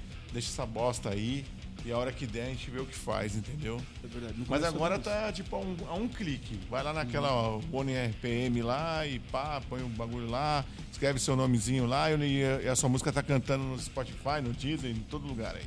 É, a gente tá precisando fazer isso pra galera. É, é o meio que a galera tem hoje, né? Acesso. Pra gente na época era CD, era fita, né? É, bem, Então. dif- mudou, mudou tudo muito rápido. Muito rápido. E a gente é, da- é do tempo da fita, gente. Dá um tempo pros tiozinhos. É. Os tiozinhos vão ainda se acostumar com o streaming. E é engraçado que o que voltou com tudo foi o vinil, né, mano? O pessoal tá, tá Cara, e eu tenho. tirando no vinil. eu tinha uma coleção gigantesca de vinil, cara. Eu, na época, eu fui trocando tudo por CD. Olha só. Eu acho que eu tomei no cu, né?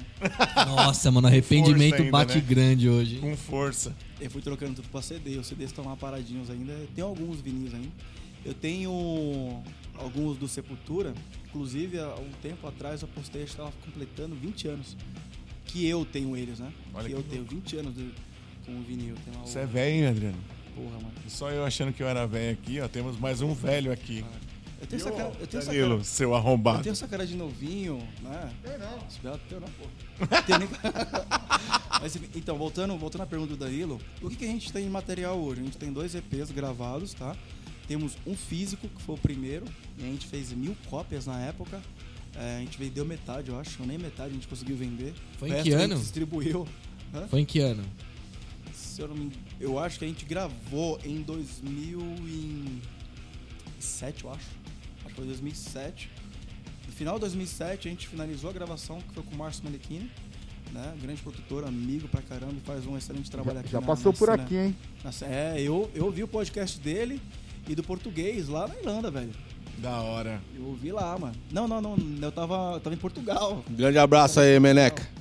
Então, fizemos esse. Na verdade, nós gravamos dois EPs com ele, né? E temos dois EPs, um físico, outro tá no SoundCloud. Na verdade, os dois estão no SoundCloud.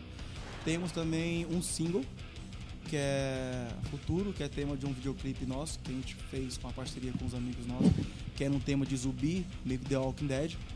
No YouTube a gente tem alguns videoclipes, tem shows, tem bastante, acho que tem uns cinco videoclipes lá, a galera pode conferir, né? Que a gente mesmo fez na, na, na raça. né? Nós mesmo produções. Nós produ- é, é aquela mesmo. Nós mesmo produções fizemos, né? E, e é isso. Temos dois EPs, um single e, e alguns videoclipes na- no YouTube. E galera, é, eu- às vezes a gente fala assim, ah, nós mesmos produções, né? Ah, deve ser mais ou menos. Mano, o Lucas, que é o guitarrista, ele trabalha com produção audiovisual.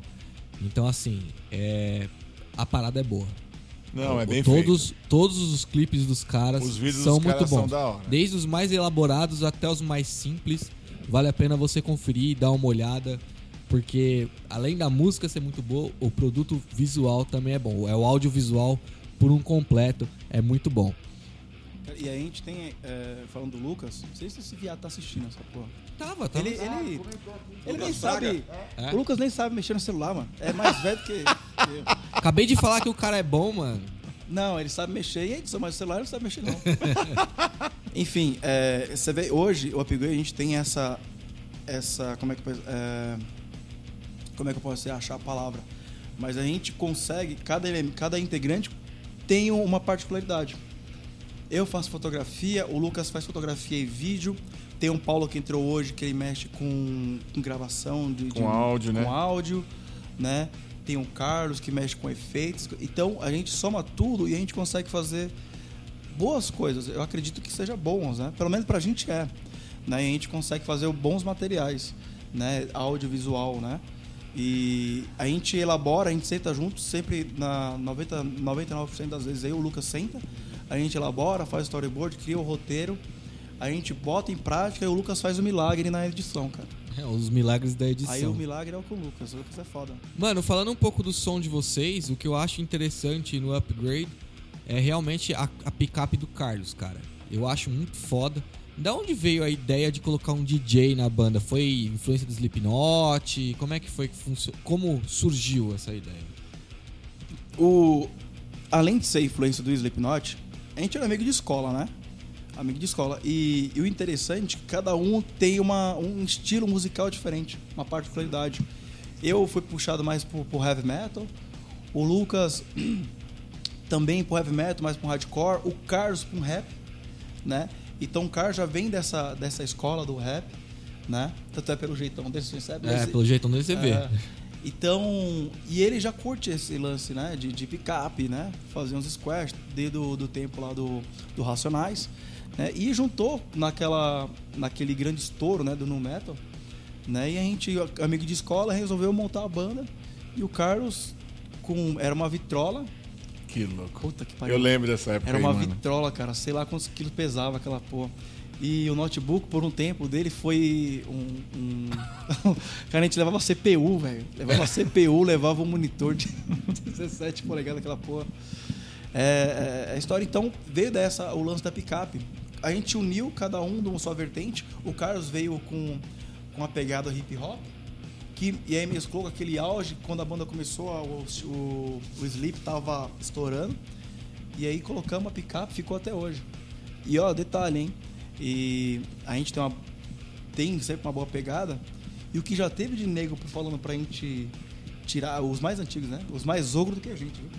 Falando pra tirar que negócio é esse de picape, picape que eu conheço é 4x4, né? Imagina, E aí, mano. Ah, mano, e é a aí, galera que já sem e aí noção. onde vai naquela questão que a gente tava conversando agora há pouco, cara, faz o que você gosta, o que você acredita e vai pra frente. Você não, não tem que ficar olhando o que o outro acha, Sim. a opinião do outro. Acredita na sua convicção. E isso é o que a gente fez. Acreditou na nossa convicção, tentando fazer o bom trabalho sempre, fazendo o que a gente gosta acima de tudo, né? E mesclando aquilo, fazendo aquele mix. E estamos aí até hoje.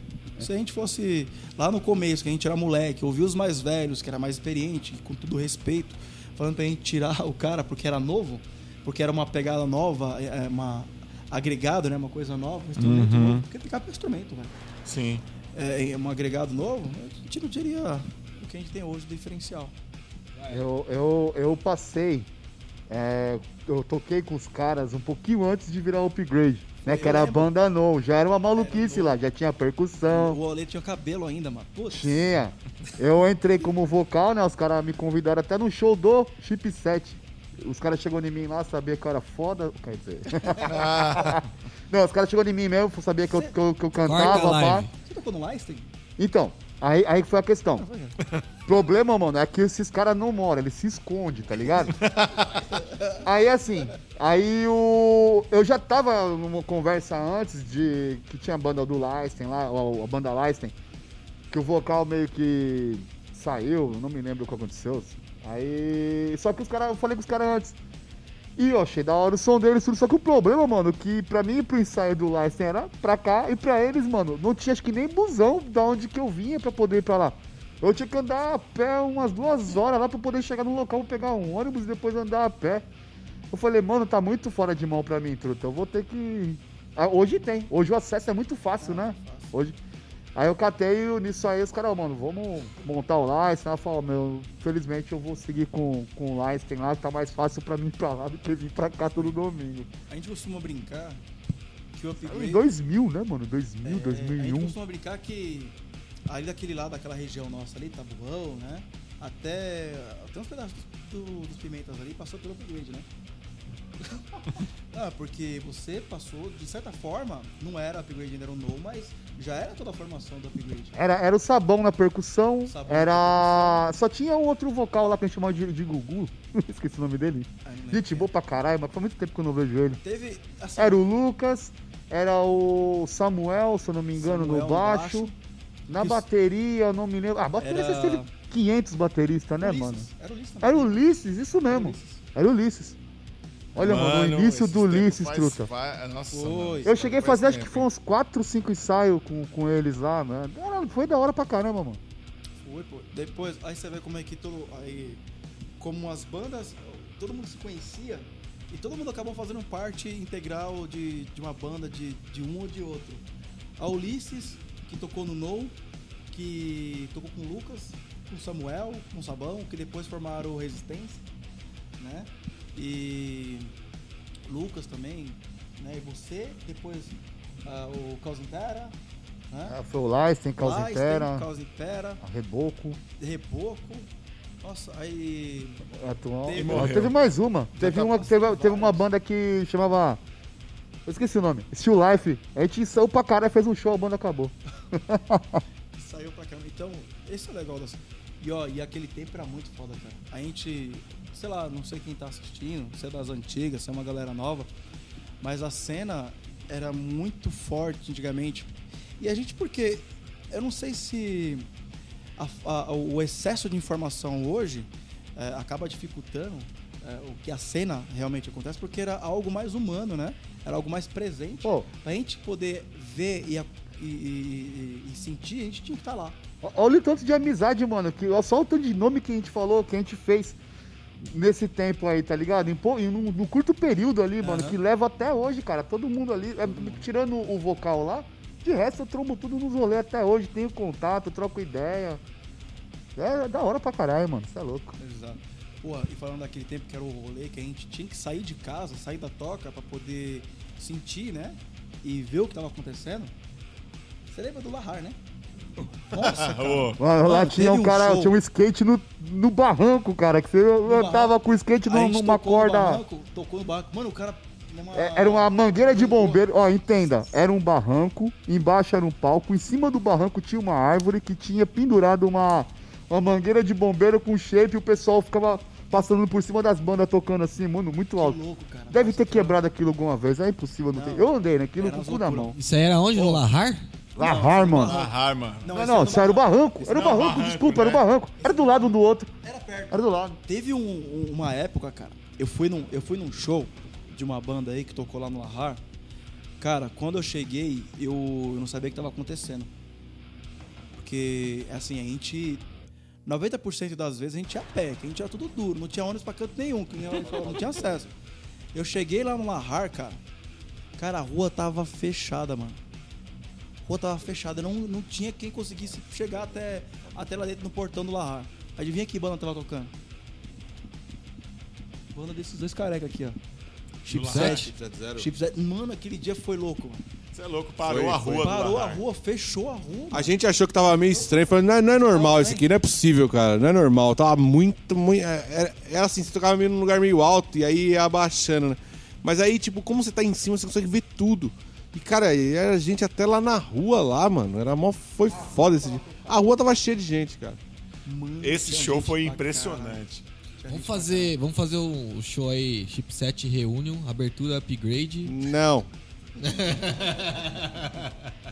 Não vai. Eu cheguei lá, eu não consegui entrar, eu vi o show de vocês. Va- A gente faz, a gente faz reboco, banda de gente fina, a gente faz reboco com, com o upgrade, com sua banda nova aí que você tá montando, pode fazer. Banda de um homem só. É, a banda de Você um vai homem cantar só. só ou, Danilo? Vai tocar baixo? Vou- vou- Você tá cantando lírico, Danilo? Você tá cantando lírico? Hein? Melódico? Melódico.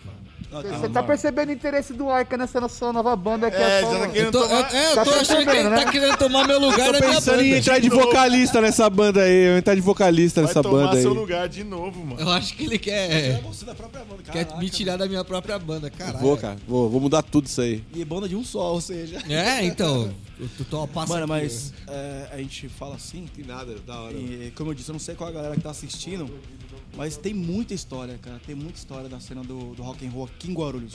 onde Guarulhos era uma cena muito forte, cara, em São Mano, vi Paulo. uma né? galera do ABC, vi uma galera de São Mateus, Vinha. vi uma galera da Zona Sul de São Paulo, tá ligado? Saía de lá da Zona Sul e colava aqui em Guarulhos nos shows que a gente fazia, O mano. próprio Barbônico, mano, ele vinha lá da puta que pariu também. Você entendeu? Então, tipo assim, essa época dos anos 90 foi uma, foi uma parada muito louca, assim. Um, um, um cenário que a gente conseguiu, as bandas conseguiram criar aqui da cidade, que é, é, tipo assim, só quem viveu isso aí mesmo pode, pode falar como é que era, sabe? Que era, é, é, é, é tão diferente do que é agora que assim, dá até uma, uma tristeza, assim, de pensar como foi e como que tá. Mas o que, que você acha, Adriano? Você acha que depois da pandemia a galera vai sair mais da toca e voltar a frequentar os shows ou vai ser a mesma coisa? Cara, eu acho que vai ser pior. Porque já tava ruim antes da pandemia. E após pandemia, cara, aí que o pessoal começou a ter outra, ó, outros meios, outros. Talvez no primeiro instante, no primeiro momento, o pessoal vai querer se reunir, se rever. Mas pra to de como banda pra tocar e público pra ir ver alguma banda vai ser muito difícil, até porque as poucas casas de show que tinham aqui, eu tô é, dizendo isso referente a Guarulhos, tá? Então, poucas casas de show que tinham aqui em Guarulhos, essas poucas que tinham fecharam, cara. Fecharam, não, não tinha como se manter, Não aguentou, né? não aguentou.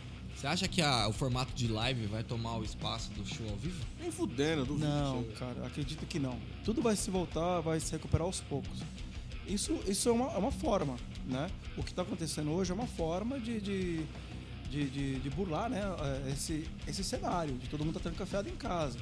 Então é uma forma que o pessoal achou, beleza, ok. Mano, Mas posso isso não vai um- pendurar, isso uma vai. coisa? Esse esse negócio de live é chato pra caralho. É chato, é ruim, Cara, eu não assisto, mano. tá ligado? Eu não assisto nenhuma, eu não tenho paciência, eu acho uma bosta isso aí. É que assim, né? Tem os festivais e tem as lives. O festival, o cara manda um vídeo porco, tá ligado? Dublando ele tocando a música que ele gravou. Eu acho uma bosta. Tá ligado? Todos, As os, todos lives esses formatos. É o, é o tipo que rola lá na- no manifesto, por exemplo. Ali Cara, é é a live, o cara tá isso aí, tocando cara. mesmo. Se o cara é um errar, saco, você vai saber. Agora, é. É um pouco chato mesmo, mano. Não, é, muito, é, não é pouco não, é chato pra caralho, parceiro. Você falou dessa, desses festivais. Seria por acaso. Mano, eu já vi vários falando que era não sei o que lá festival, não sei o que lá, várias bandas. Mano, as bandas era tipo cada um no seu quarto. É, eles É fez. isso, Puta, isso. eu achei muito ridículo isso, cara. Agora que nem essas aí que você falou do, do manifesto, por exemplo, aí. Que é a banda tocando mesmo junto ali, é outros 500, mano. Mas agora, tipo, o cara fazer um show inteiro, cada um num cantinho ali, pelo amor, mano. É, eu te- eu discordo dos dois, sabe por quê? Porque eu acho que show, mano, tem que ter público, velho. Sem o público, o show fica uma coisa esquisita, tá ligado? Fica aquela coisa, tipo, morna, entendeu? Uma coisa é você ver o DVD de uma banda ao vivo, ver um festival ao vivo rolando, você assistir o show é, num formato gravado. Outra coisa, aque- a- outra coisa é você ver só a banda tocando lá sem energia nenhuma do público, tá ligado? E essa energia, essa troca de energia entre público e banda faz toda a diferença num espetáculo, numa es- apresentação. Não, com certeza. A troca de energia é né? essencial, mano. Não É adianta isso mandar que- like, mandar carinha, mandar É. o caralho a quatro. A galera participando do show é do caralho. O cara sobe no palco, ele pula do palco, ou então, sei lá, tipo, rola aquela interação entre músico, artista e o público, entendeu? Pô, que saudade da galera subir no palco e pular do palco, hein, mano? Caralho. Faz tempo, Não hein? tem mais isso, velho. Não, é, tá triste. Mas vai voltar, eu tenho certeza que volta, cara. É só questão de tempo mesmo. É porque, mano, eu bato na tecla, bom, vai, vai- vai ser até chato, mas eu bato na tecla que precisa renovar. Não adianta só nós, velho, ficar aqui reclamando que não tem e não fazer nada pra que não renove. Não, tem que organizar, tenta- É, a gente tenta levar informação, é, sempre fala que é, apresenta o rock, não precisa nem ser o metal, apresenta o rock pra uma criança, pra daqui cinco anos ela tá no seu show, cara, tá ligado? Pra daqui cinco anos ela tá comprando seu merch. Não adianta ficar só reclamando que não tem público, não tem, Tem que engajar, não tem tem público. que Todo mundo engajar, sabe mano. que não tem público. Tem que engajar. Todo mundo sabe que não tem público. Agora, não adianta ficar reclamando que não tem público e não ir atrás do público. É a mesma coisa esses criadores de conteúdo aí. Ai, ninguém dá like nas minhas, nas minhas, no, meus cana no meu canal, ninguém curte meu canal, ninguém gosta do meu vídeo. Mas teu vídeo é interessante? É relevante, né? É, Fala aí. é relevante? Então assim, mano. É. Existem meios As e véias meios. gostam dos meus bonsais. É uma parte de véia que gosta. É legal, meu. Eu acho legal a- a- atingir o público Achou o geriátrico. público-alvo, tá ligado? É, eu acho legal. As Não adianta- veinhas. O que eu quero dizer é que não adianta ficar só reclamando e fazendo ou coisa que. Ou não fazendo nada ou fazendo coisa que não é interessante. Meus amigos odeiam, mas as velhas gostam. Ah, Eu sou da seguinte opinião. Ah, essa questão de live, vamos lá. Essa questão de live ao vivo, cara, são, a live hoje foi criada porque foi um termo, foi uma, uma, uma forma que eles acharam de ser visto. Não vai pendurar. Aquele quando tudo voltar ao normal, os shows vão voltar e isso vai ser extinto. Foi algo passageiro. É, e questão da, da galera ficar reclamando, acho que a primeira coisa que tem que acontecer para melhorar, e isso tem que acontecer, e, e para já, já passou da hora, é o público, o roqueiro, né? E é se ajudar, cara. É, é um olhar pro outro e se ajudar. Porque o que acontece hoje é o seguinte: é cada um olha pro seu umbigo. É? É o cada um olha pro seu lado e o roqueiro não tem união. Não. Diferente de outros segmentos, cara. Diferente de outros segmentos, a gente fala muito. Eu vejo o pessoal reclamando muito de sertanejo, é, esse choronejo, né? Que. Choronejo é legal. Sabe? Mas a galera é unida, cara. Um ajuda o outro. Então, o que acontece? Eles fazem o movimento crescer, porque é interessante para eles que o movimento esteja lá em cima. Independente se ele gosta ou não do, do cara tá cantando, da outra banda, do outro grupo. Na, na verdade, eles querem que se foda. A real é essa, porque ali o público tá pra ver sertanejo. É, a galera não- meio que não é diferente de um. Eu, não, eu acho um pouco diferente do rock, sabe por quê?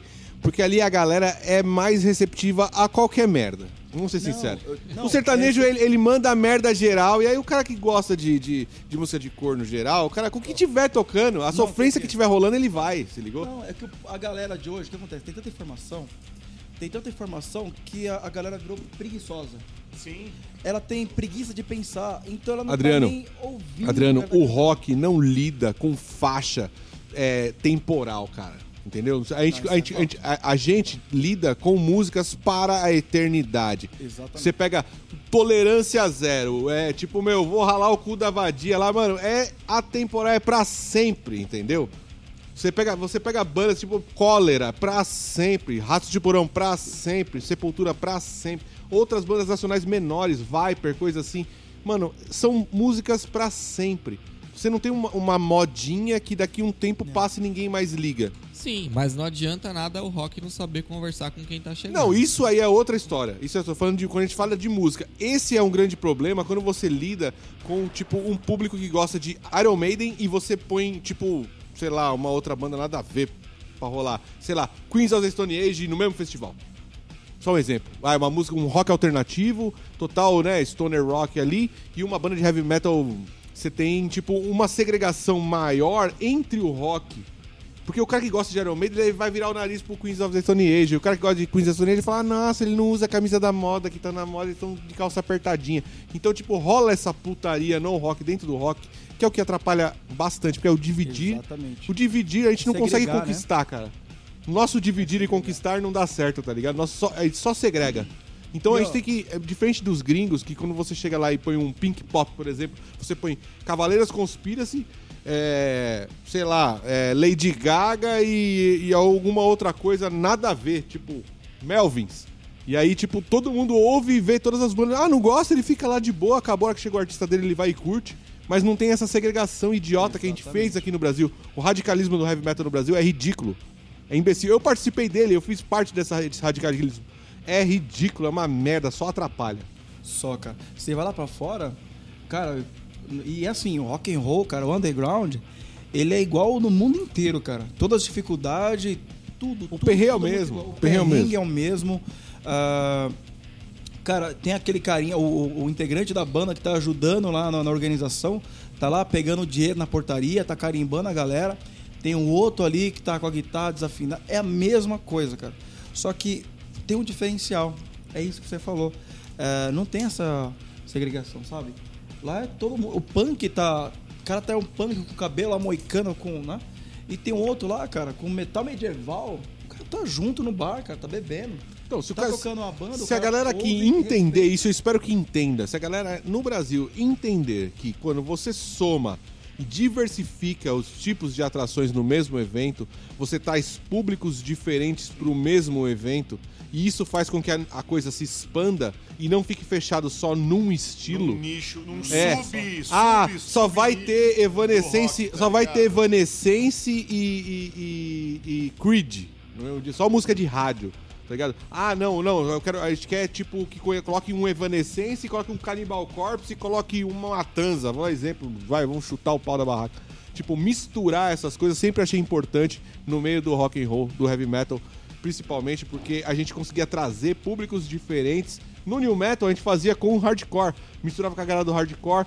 Boa parte da galera do hardcore também curtia new metal e acabava consumindo os dois estilos numa boa, sem problema nenhum, sem treta, sem nada. Exatamente. Sabe que o New Metal, ele, ele veio e começou a agregar vários outros estilos. Porque quando a gente tocava, tinha o pessoal do hardcore, tinha, um, tinha uns rappers que chegavam juntos também, que curtia pra caramba, né? Se identificava muito. Então isso veio pra... Só que... E aí que você viu aquela segregação, né? O cara do heavy metal, o cara do trash, o cara... Começaram a, empurrar o olhar de orelha torta. Porra, acabou com a cena, cara. E, e as bandas ah, também tem que. Tá tudo mudando. Tem muita informação, tem muita coisa boa rolando. As- tem algumas bandas que estão se preocupando, né? De entregar um material bom, bacana, sabe? Bem É, trabalhado. o- e hoje é legal porque a gente tem acesso a poder fazer um material legal Exatamente. com custo baixo, né? É só você ter um pouquinho de, de, de, de, de- de carinho de, com o seu trabalho que dá pra você fazer um negócio bacana com qualquer dois contos, três contos, você consegue fazer um negócio bacana. E música não se faz com pressa, né? Não, não se faz com pressa, Não, cara. é. Não dá. Não tem como, né? Só death metal, que é bem rápido. Tá, tá, tá. Você está ouvindo o podcast Guia do Rock Guarulhos. Aliás, eu acho que um dia a gente tinha que marcar e fazer um rango, trazer você e o Fuline, Ah, tá ligado?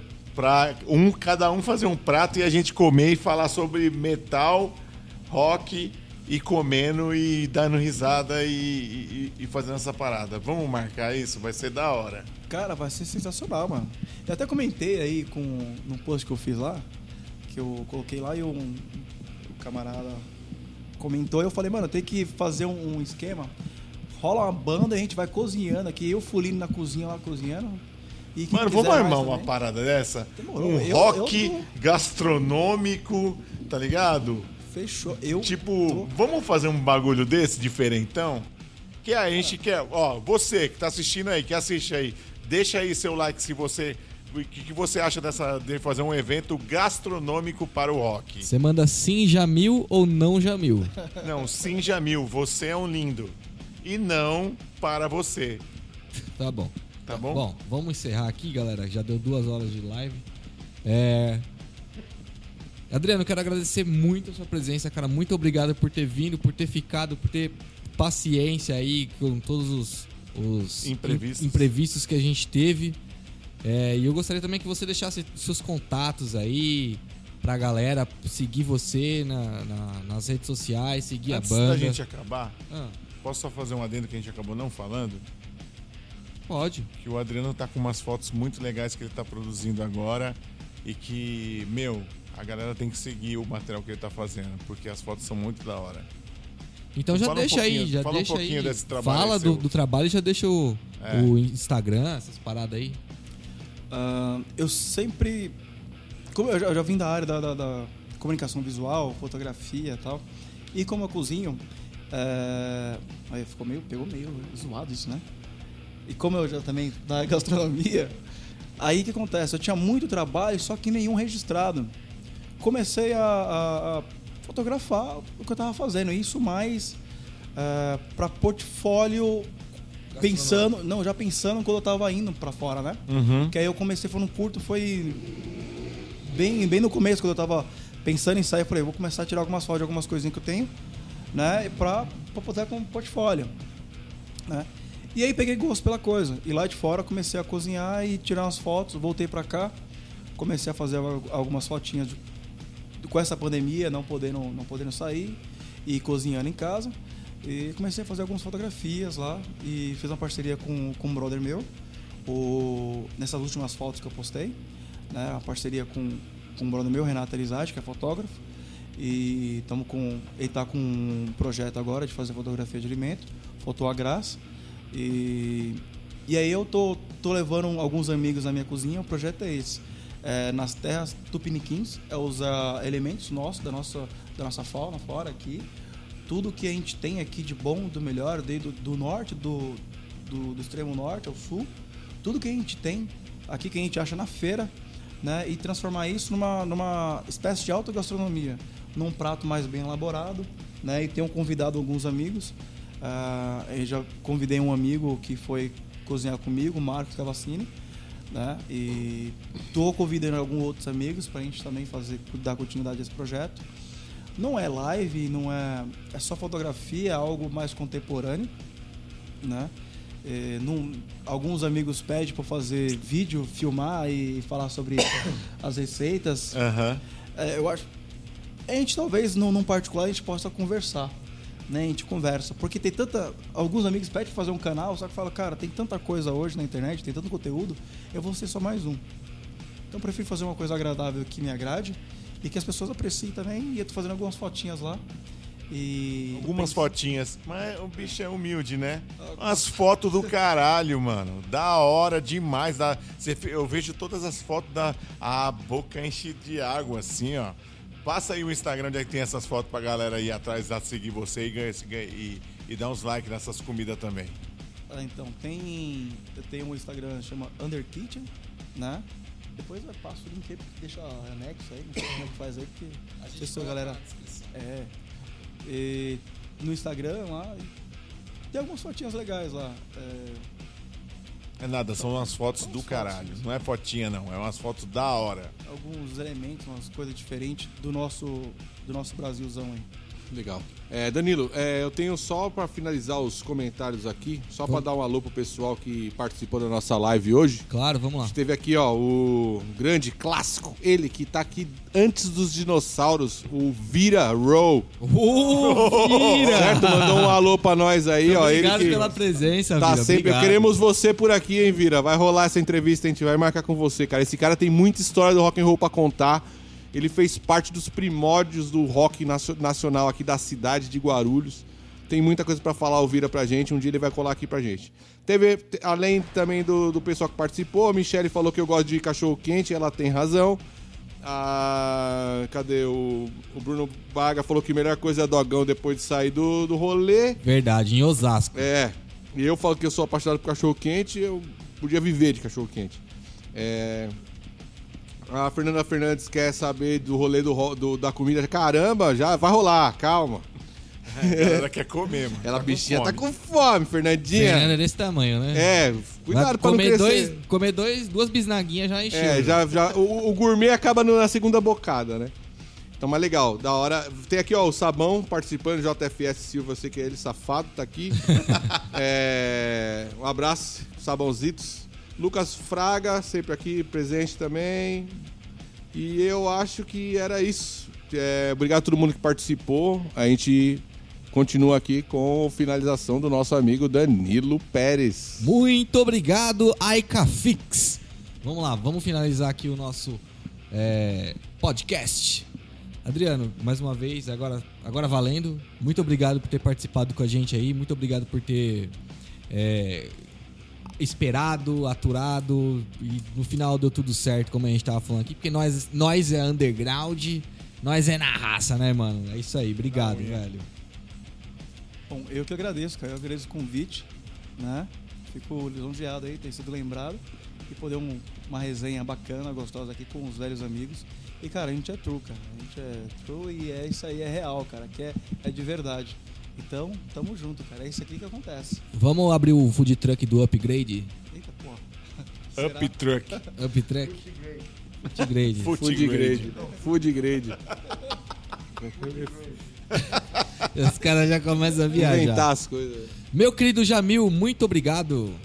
Eu quem agradeço. Obrigado, Adriano, por ter vindo e contado um pouquinho da sua história. É, eu acho importante esse trabalho que a gente consegue trazer as pessoas e mostrar que... é, porque, assim, tem uma galera que acha que a galera do rock and roll são os alienadões e não Drogado, fazem nada, são tudo drogado. e não tem nada pra falar. Mano, vocês vocês que não são do mundo do rock como nós somos, vocês não fazem noção de como é, a galera que participa desse rolê, tipo, também. É de boa, né, velho? Não, É e, de e boa. também é, é, é, consegue desenrolar várias coisas que vocês des- des- des- Desacredita. desacreditam. Tá ligado? Por exemplo, o Adriano, mano, o cara foi cozinhar lá na puta que pariu, velho. Tá ligado? Tipo, e é um cara daqui da cidade. né? Tá, ligado? Tipo, é, é, é, é isso que a gente quer trazer. Quer trazer essa, essa, essa cultura e, e- mostrar isso que isso acontece aqui debaixo do seu nariz, tá? É isso aí, debaixo do seu nariz. Muito obrigado. Ó ele que veio hoje, Ale Gomes. É, dia É, eu assim. apareço aí de vez em quando aí, né? Ô, queria agradecer o Adriano aí mesmo aí, valeu por ter colado, cara. Satisfação aí, são um cara que é firmeza pra caralho, é de mil anos. Só é. Isso aí. Muito obrigado, Aika. Pô, cara, é muito bom a gente misturar esse papo de comida com rock and roll, inclusive porque eu tô com uma fome da porra e daqui a pouco a gente vai resolver isso aí, mas infelizmente não vai poder ser com um prato seu, né? Dessa vez não, não, não teve, mas a gente, eu acho que esse rolê aí de rock e comida combina bem, tem tudo a ver com, com o universo aí do rock and roll e, cara, pô, sua banda é sensacional, não para nunca com isso aí, cara, continua cantando, continua com tudo. É, obrigado a todo mundo aí que ficou até agora dá uma passadinha lá no meu canal, IcaFix, no YouTube, é, pra, pra ver os meus bonsais e minhas plantinhas. Você que é véia e gosta de ver planta, planta, cola com nós. Comenta lá no nosso vídeo. Tá chovendo? Tá, é tipo assim. Cola lá. É, obrigado a todo mundo da bancada aí. Nossos amigos, valeu Ale por ter colado. Nós, tá vivo, que feliz. Um abraço pra japonesa, faz tempo que eu não a vejo. E era isso, eu acho. É isso aí, galera. Quero agradecer também aqui o Adriano. Pra quem nunca viu o show do Upgrade, o Adriano é um puta frontman, cara. E é um baita vocalista, tem uma garganta aí que você desacredita nos gutural que esse cara faz. É muito bom. A, a, a Upgrade é uma banda muito boa, é diferente. Procura aí no Instagram, arroba Upgrade, se eu não me engano, né? Com 6 e 4. É. É Upgrade, aí você substitui o G pelo 6 e o A pelo 4, tá?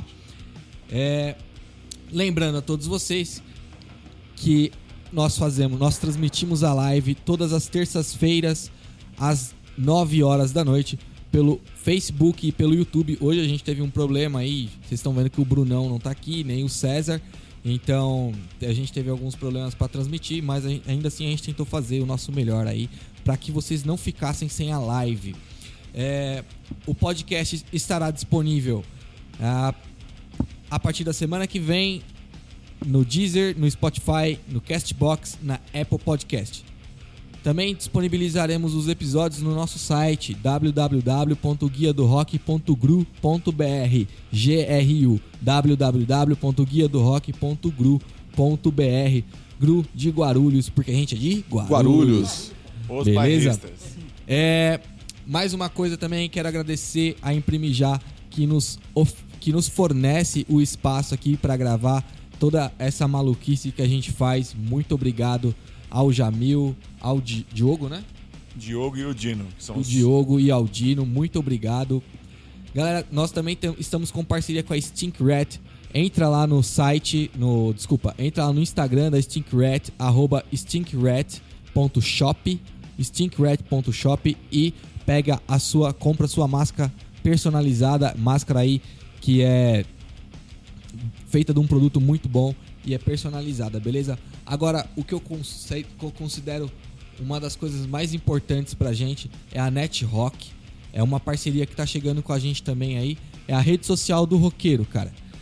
Você gosta de rock and roll, a Net Rock é a rede social pra você. Esquece o Facebook, a gente tá transmitindo pelo Facebook, claro, porque hoje é, ele tem muito mais pessoas, mas a gente da Guia do Rock já tá todo mundo na Net Rock. Se cadastra também, o Adriano já tá na Net Rock também. É, faz seu cadastro, dá pra cadastrar com o seu cadastro do Google, dá pra cadastrar com o cadastro do próprio Facebook, tá? www.netrock.com.br. Você tem banda, você tem faz merchandising pra banda, você tem um zine online, você tem um canal no Você é um YouTube que, que produz, você é um produtor.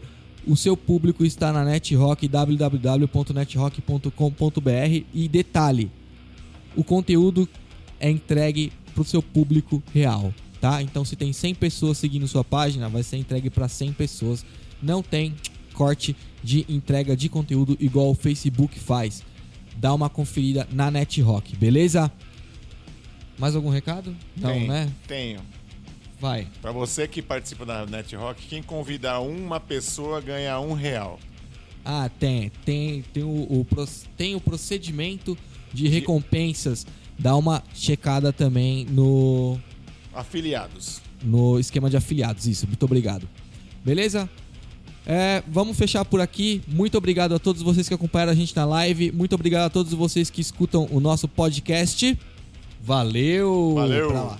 Valeu! Valeu, galera. Obrigado. Está terminando o podcast Guia do Rock Guarulhos.